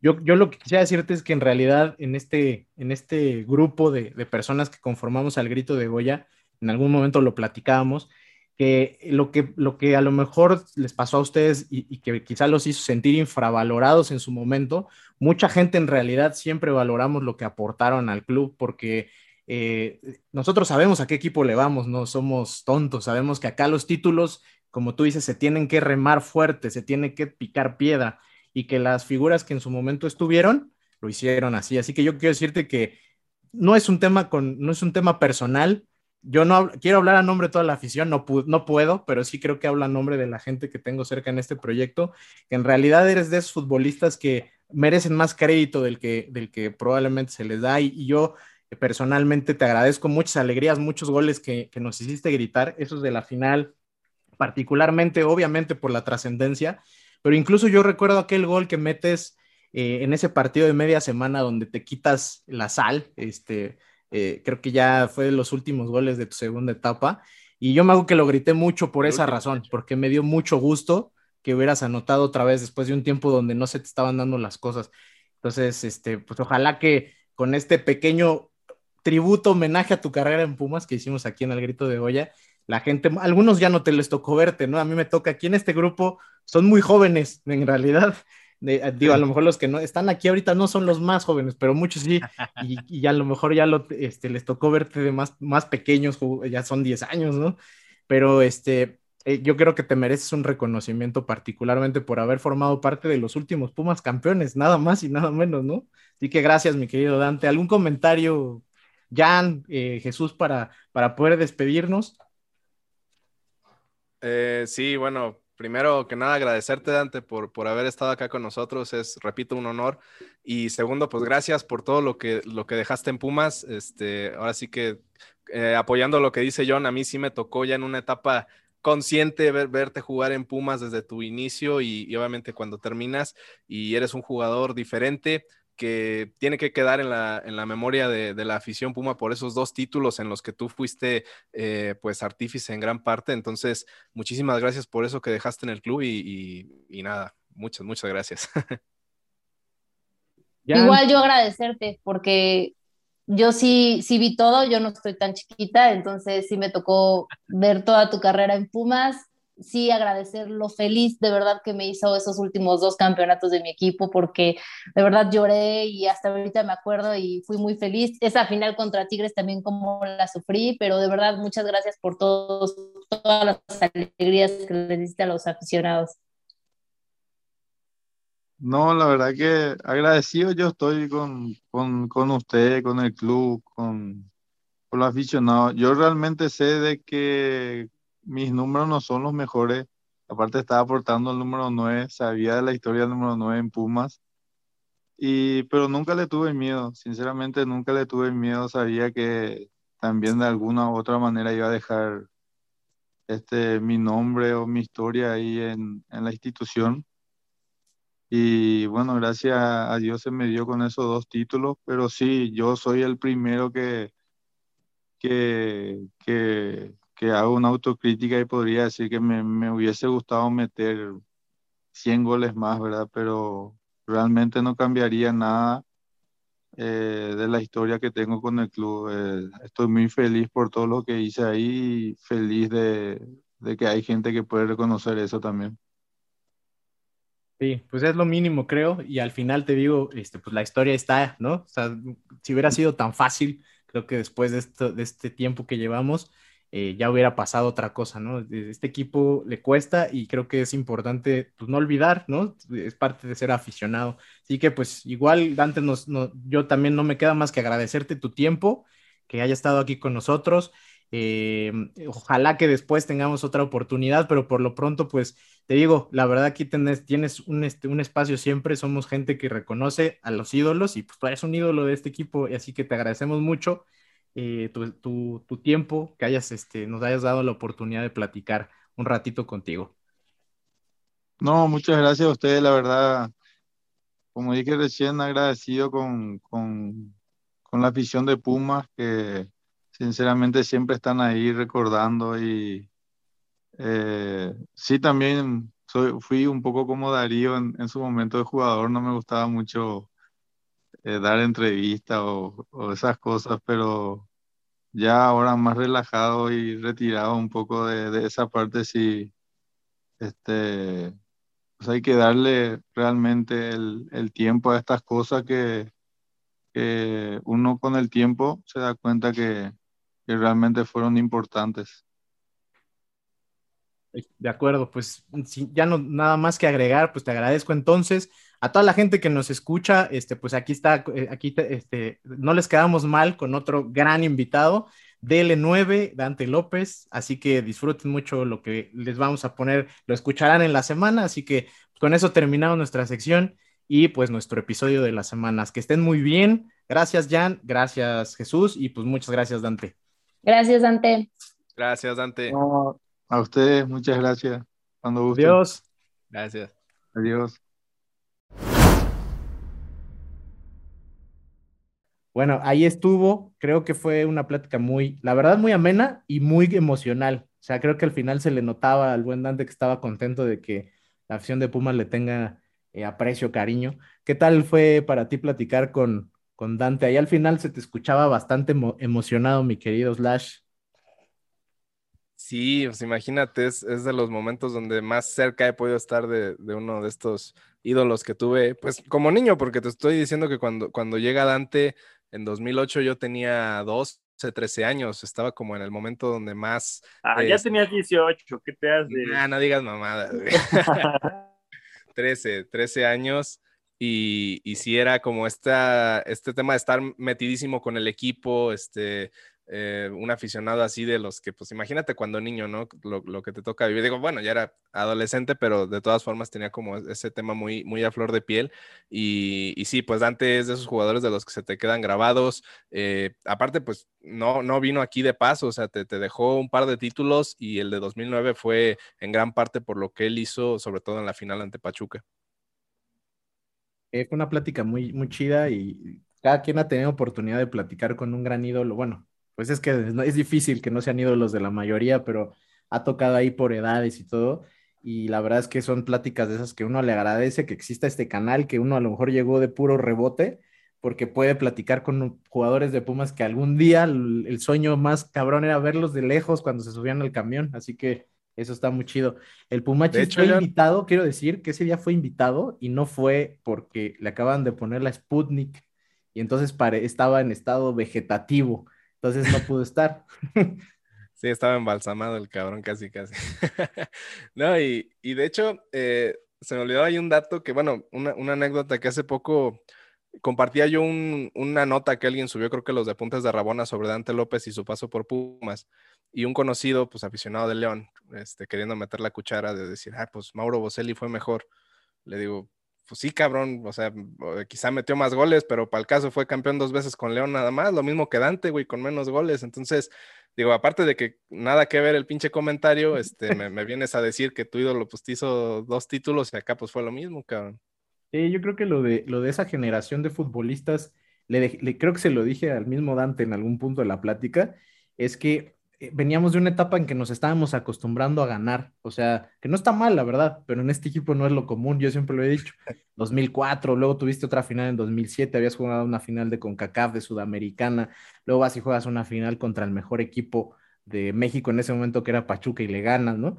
Entonces, creo que la, la, la exigencia que tenía ese equipo sobre esos jugadores particularmente era como de nuestra generación ganadora son lo más bajo que hay, algo así siento yo cuando se van, o sea, de hecho, se, a Bravo se le pidió en la grada que, se fuera, a Dante también, a muchos de ellos. Y yo creo que no, nunca nos dimos cuenta, porque no teníamos la bola de cristal, evidentemente, que iba a venir esta racha horrible de 10 años ya, y que la verdad en el Inter no hemos tenido ningún jugador que haya sido tan determinante en una final, ¿no? Acuérdense de Sosa, un ídolo, la verdad, para mucha buena parte de la afición más joven, y Sosa en las finales, este, pues literalmente se cagaba, ¿no? Y Fidel la fue un gran Tigres jugador. No, no hizo nada. No, y Fidel fue un gran jugador, este, y en la final, pues, se cagó. Entonces, este, creo que al final así es este pedo, ¿no? De, y, y, ni modo, le tocó a lo mejor estando acá, pero bueno, creo que hay muchos, mucha gente que por ahí en Twitter se le acerca y le dice lo importante que fue y está chingón. Entonces, ojalá que les haya gustado, la acá lo disfrutamos mucho. Y pues ya para terminar, tenemos, como saben, tenemos ya andando los torneos de las fuerzas básicas. inició también el torneo de Tabasco, que mejor no hubiera empezado. Qué cosa tan horrible. Creo que el único partido más feo que el Pumas Monterrey fue Pumas Tabasco Alebrijes. La neta, qué asco de partido. Qué eh, asco de estadio y de, estadio, sí, sí. El pinche clima está de la chingada, güey. Y ahora ves a ese equipo y, bueno, pues yo no soy tampoco el gran seguidor de la expansión ni nada, pero no conozco a nadie. Siento que ya es otro equipo, eh, o sea, siento que es el Atlante disfrazado de Pumas, ¿no? Entonces, este, pues no, eh, ojalá que el equipo ese mejore porque probablemente sea de las pocas cosas positivas que puedes tener, tener un equipo alterno, visoría adicional pero la planeación sobre ese club está en el peor de los timings, ¿no? E, eh, estadio que no ha podido tener gente, no has podido tener el, impacto económico, ya lo hemos platicado, pero seguro Don Goyo nos va a platicar mejor. Eh, está de vacaciones Don Goyo, así que le mandamos un saludo si esto lo escucha hasta la otra semana, porque ahorita va a estar perdido en el alcohol. Pues está bien, pero aquí está tu sección, mi querido Don Goyo, y Cantera Visión. Vamos con esto. 3, 2, póngale play. Esto es Cantera Visión, donde las promesas se vuelven realidad.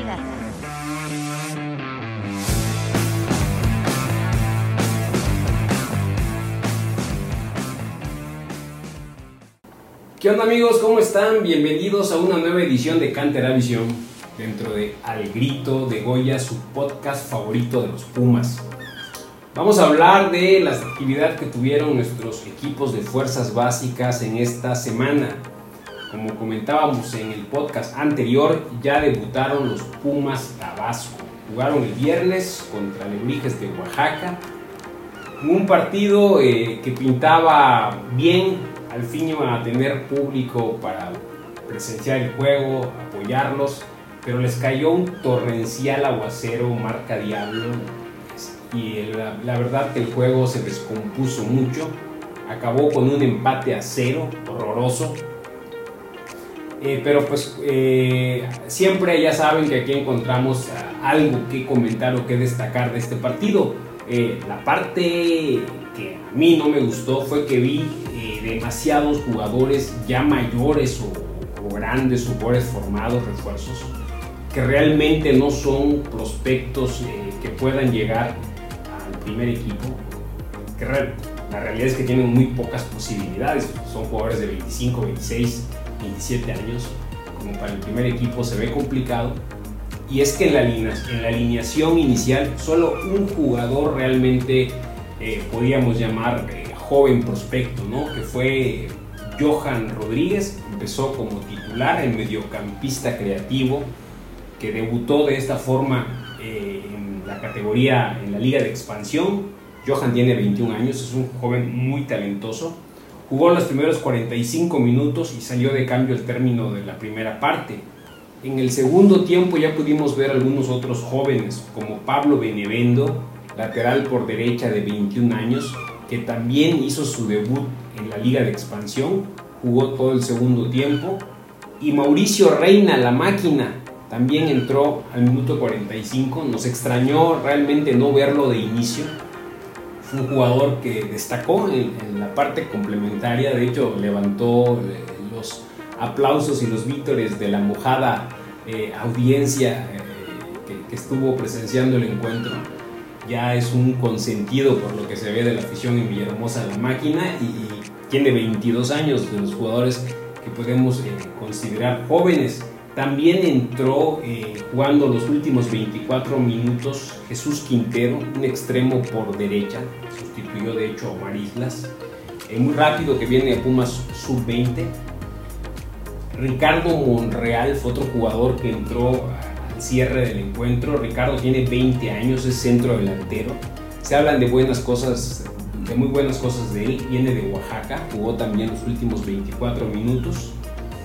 Y por último, Pancho Alcántara entró a jugar eh, los últimos 11 minutos. Eh, es un jugador de 23 años que ya debutó en la Liga MX y que eh, la verdad ha mostrado muy buenas cosas, sobre todo en el primer torneo de Pumas Tabasco. Pues realmente fueron los jugadores jóvenes que tuvieron actividad. esperemos que en la segunda jornada de esta liga de expansión sean más los jugadores jóvenes que vean actividad por parte de Ale, que, del DT Alex Pérez. Recordemos que en teoría este equipo filial tiene como principal función el, foguear jugadores eh, para que cuando lleguen al primer equipo pues ya tengan más rodaje. Vamos a ver eh, qué alineación presenta Alex la próxima jornada que déjenme decirles jugarán el 5 de agosto eh, visitando al Tapatío. 5 de agosto, eh, si no me equivoco, es el jueves. El partido será eh, a las 7 de la, de la noche y lo podrán ver por TUDN o por TBC Deportes. A ver qué tal les va y ya platicaremos de ello en el siguiente episodio. Bueno, después de este encuentro de Pumas Tabasco, eh, vayamos a ver la actividad de los equipos subs. El equipo sub-20 que venía de ganar en su primer partido, eh, lamentablemente cayó ante el Monterrey tres goles por uno allá en el Barrial. Un partido que lo pueden todavía ver, está en YouTube, ahí lo pueden encontrar el partido completo. Eh, fue bastante atípico ya que Pumas tuvo el control, la mayor posesión del balón en todo el encuentro tuvo el control del juego, eh, quien más llegadas generó, pero el Monterrey a base de latigazos y contragolpes acabó anotando los goles y quedándose con el triunfo. El único gol del partido por Pumas Sub-20 lo anotó Fernando Sámano, el menor de los Sámano, de 18 años. Un gol que le dio el empate parcial a Pumas, aunque al final no fue suficiente. En este encuentro también tuvimos el debut en la categoría de Alec Álvarez, el talentoso eh, extremo izquierdo, volante por izquierda de 18, años, que la jornada anterior jugó en la categoría sub-18, hizo su presentación en esta categoría. Fue un partido bastante complicado para Pumas, pesó la ausencia del igualita Carrión sin duda, además de que se quedaron con un jugador menos en buena parte del segundo tiempo tras la expulsión del Ferra González por reclamarle al árbitro tiene que aprender el Ferra como parte de su proceso de maduración a controlar ese temperamento. Ferra tiene apenas 16 años y a veces el temperamento le gana. Tendrá que trabajar el Ferra en ella. Por su parte, Pumas Sub-18 logró un importante triunfo. Dos goles a uno contra el Monterrey eh, a domicilio. Los dos goles fueron anotados por José Navarro. Navarro, de quien hablamos aquí justo en el episodio anterior, suma ya tres goles en este torneo, se mete dentro de los goleadores de la categoría, empatado en el liderato con los tres goles junto con otros dos jugadores. Era importante para los dirigidos por Gerardo Alcántara eh, ganar después de que habían perdido en la jornada anterior con este triunfo más los dos puntos extra en penales que han ganado, suman ya cinco puntos y se colocan momentáneamente en la sexta posición. Pero bueno, más allá de los resultados, de que se pueda llegar a meter o no a la liguilla, lo verdaderamente relevante para Universidad en esta temporada será, será consolidar a esta buena camada de jóvenes que viene empujando desde Pumas Sub-17 torneo pasado, como son Emiliano Freifel, Alec Álvarez, el Ferra González, el Igualita Carreón, Héctor Ramírez y el mismo José Navarro, que logren consolidarse y reafirmarse como prospectos importantes y relevantes con posibilidades de llegar al primer equipo. Esperemos que continúen su crecimiento y aquí le vamos a estar informando de todos los detalles. Ya por último, y antes de despedirnos, comentarles que la categoría sub-16 eh, triunfó en el clásico capitalino contra el América dos goles por uno, goles anotados por Jonathan Flores y Félix Raya. Estos partidos eh, es importante ganarlos siempre en la categoría que sea.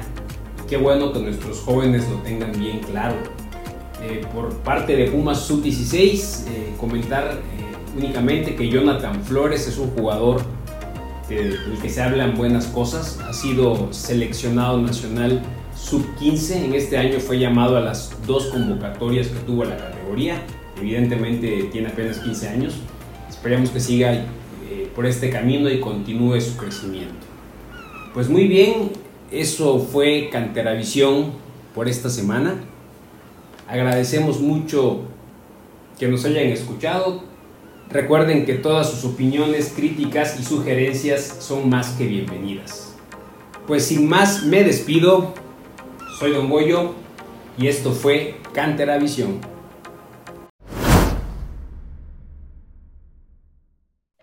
Bueno, regresando ya para despedirnos nada más, eh, esperamos que hayan disfrutado mucho este episodio 54 ya del Grito de Goya Radio. El próximo episodio 55 tampoco crean que va a haber grandes invitados, no es cada cinco, no mamen, aguántenos tantito, déjenos administrar nuestros recursos y ya les vamos avisando. Eh, pero bueno, ojalá que hayan disfrutado este episodio en particular porque no queríamos traer el, el mal rollo. Sabemos, yo me siento igual, Jesús debe también sentirse igual. El Pumachi no, pero porque él nació con dos corazones, él no se siente mal, él es feliz. Entonces no hay pedo. Pero sabemos que es una etapa compleja y que se siente frustración y que la neta no, no es lo mejor para un aficionado de Pumas ver, de un equipo de fútbol y que sea, ver a su equipo en las malas, pero pues nosotros hacemos esto para que al menos tengan un poquito de, de oportunidad de pasarla mejor escuchando a gente hablar del equipo y ya saben que los canales estarán abiertos siempre para que puedan venir a platicar con nosotros.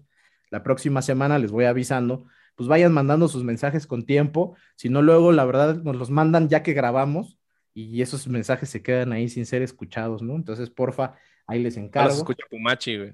Nada más, ese y, No, ni ni nos dice, siquiera, ¿eh? no, lo peor de todo es que termina- ya pasó varias veces que acabamos de grabar cuando pedimos, así acabamos de, bueno, ok, nos, luego nos vemos y se escucha que llegan los mensajes. Hola, espero que haya sido todavía tiempo. Pues no se esperen al final, este, mándenlos de una vez y, eh, o acabando el partido del domingo, aunque sea, y, este, y ya tendremos más de dónde escoger. Este, pues eso es todo por hoy. Muchas gracias. Gracias, Jesús, por haber estado por acá. Sabemos que este, pues no son las más fáciles para venir, pero pues, la verdad es que pues, no podemos, no podemos dejar caer la bandera que levantamos al principio cuando empezamos con esto. Empezamos en un momento bajo de Pumas, que después la temporada fue chingona, pero cuando empezamos este podcast, Pumas era eliminado de forma vergonzosa del torneo GNP, que debe tener la copa más asquerosa que ha hecho el fútbol mundial. Entonces, este, no estábamos en el mejor momento tampoco, así que ahora, pues aquí vamos a seguir. Gracias, Jesús. Muchas gracias, Johnny. Pues nada más decir que el- lo más pesado de esto son las desveladas, güey. Digo, realmente el momento del equipo ya, ya es un poquito de lo de siempre y ahorita lo, lo más complicado es tener que aguantar el sueño como Pumachi, mira, que ya anda bostezando nomás de Sí, ya. Y, y lo bueno es que ya se va a acabar este pedo. Afortunadamente las, los olímpicos no duran lo que dura el mundial, porque si me hubiera, me me hubiera muerto seguro. Son dos semanas nada más. Y como le dije a varios en la mañana, el partido sí por el bronce, la chingada madre de Jimmy Lozano lo va a ver, yo no.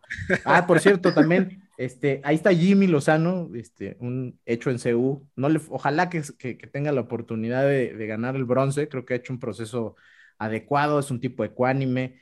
Creo que le falta mucho que arreglar. Yo sé que hay gente que ya lo está pidiendo para Pumas.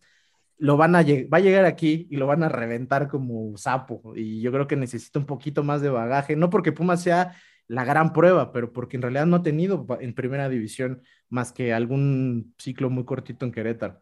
Pero ahí está un, buen técnico que ojalá que, le vaya bien en este partido que le resta y algún día lo veamos acá en ¿no? Gracias, mi No, querido Pumachi. Algún día lo veamos acá en Al Grito de Goya Podcast, ¿no?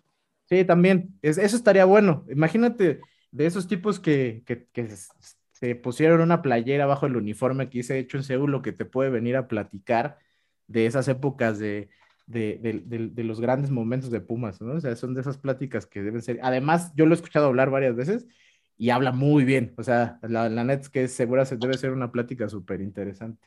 Entonces, ahí, Jimmy, si nos estás escuchando ahí en Tokio, en estos tiempos libres que tienes, pues acá te esperamos luego, mi querido Jimmy Lozano.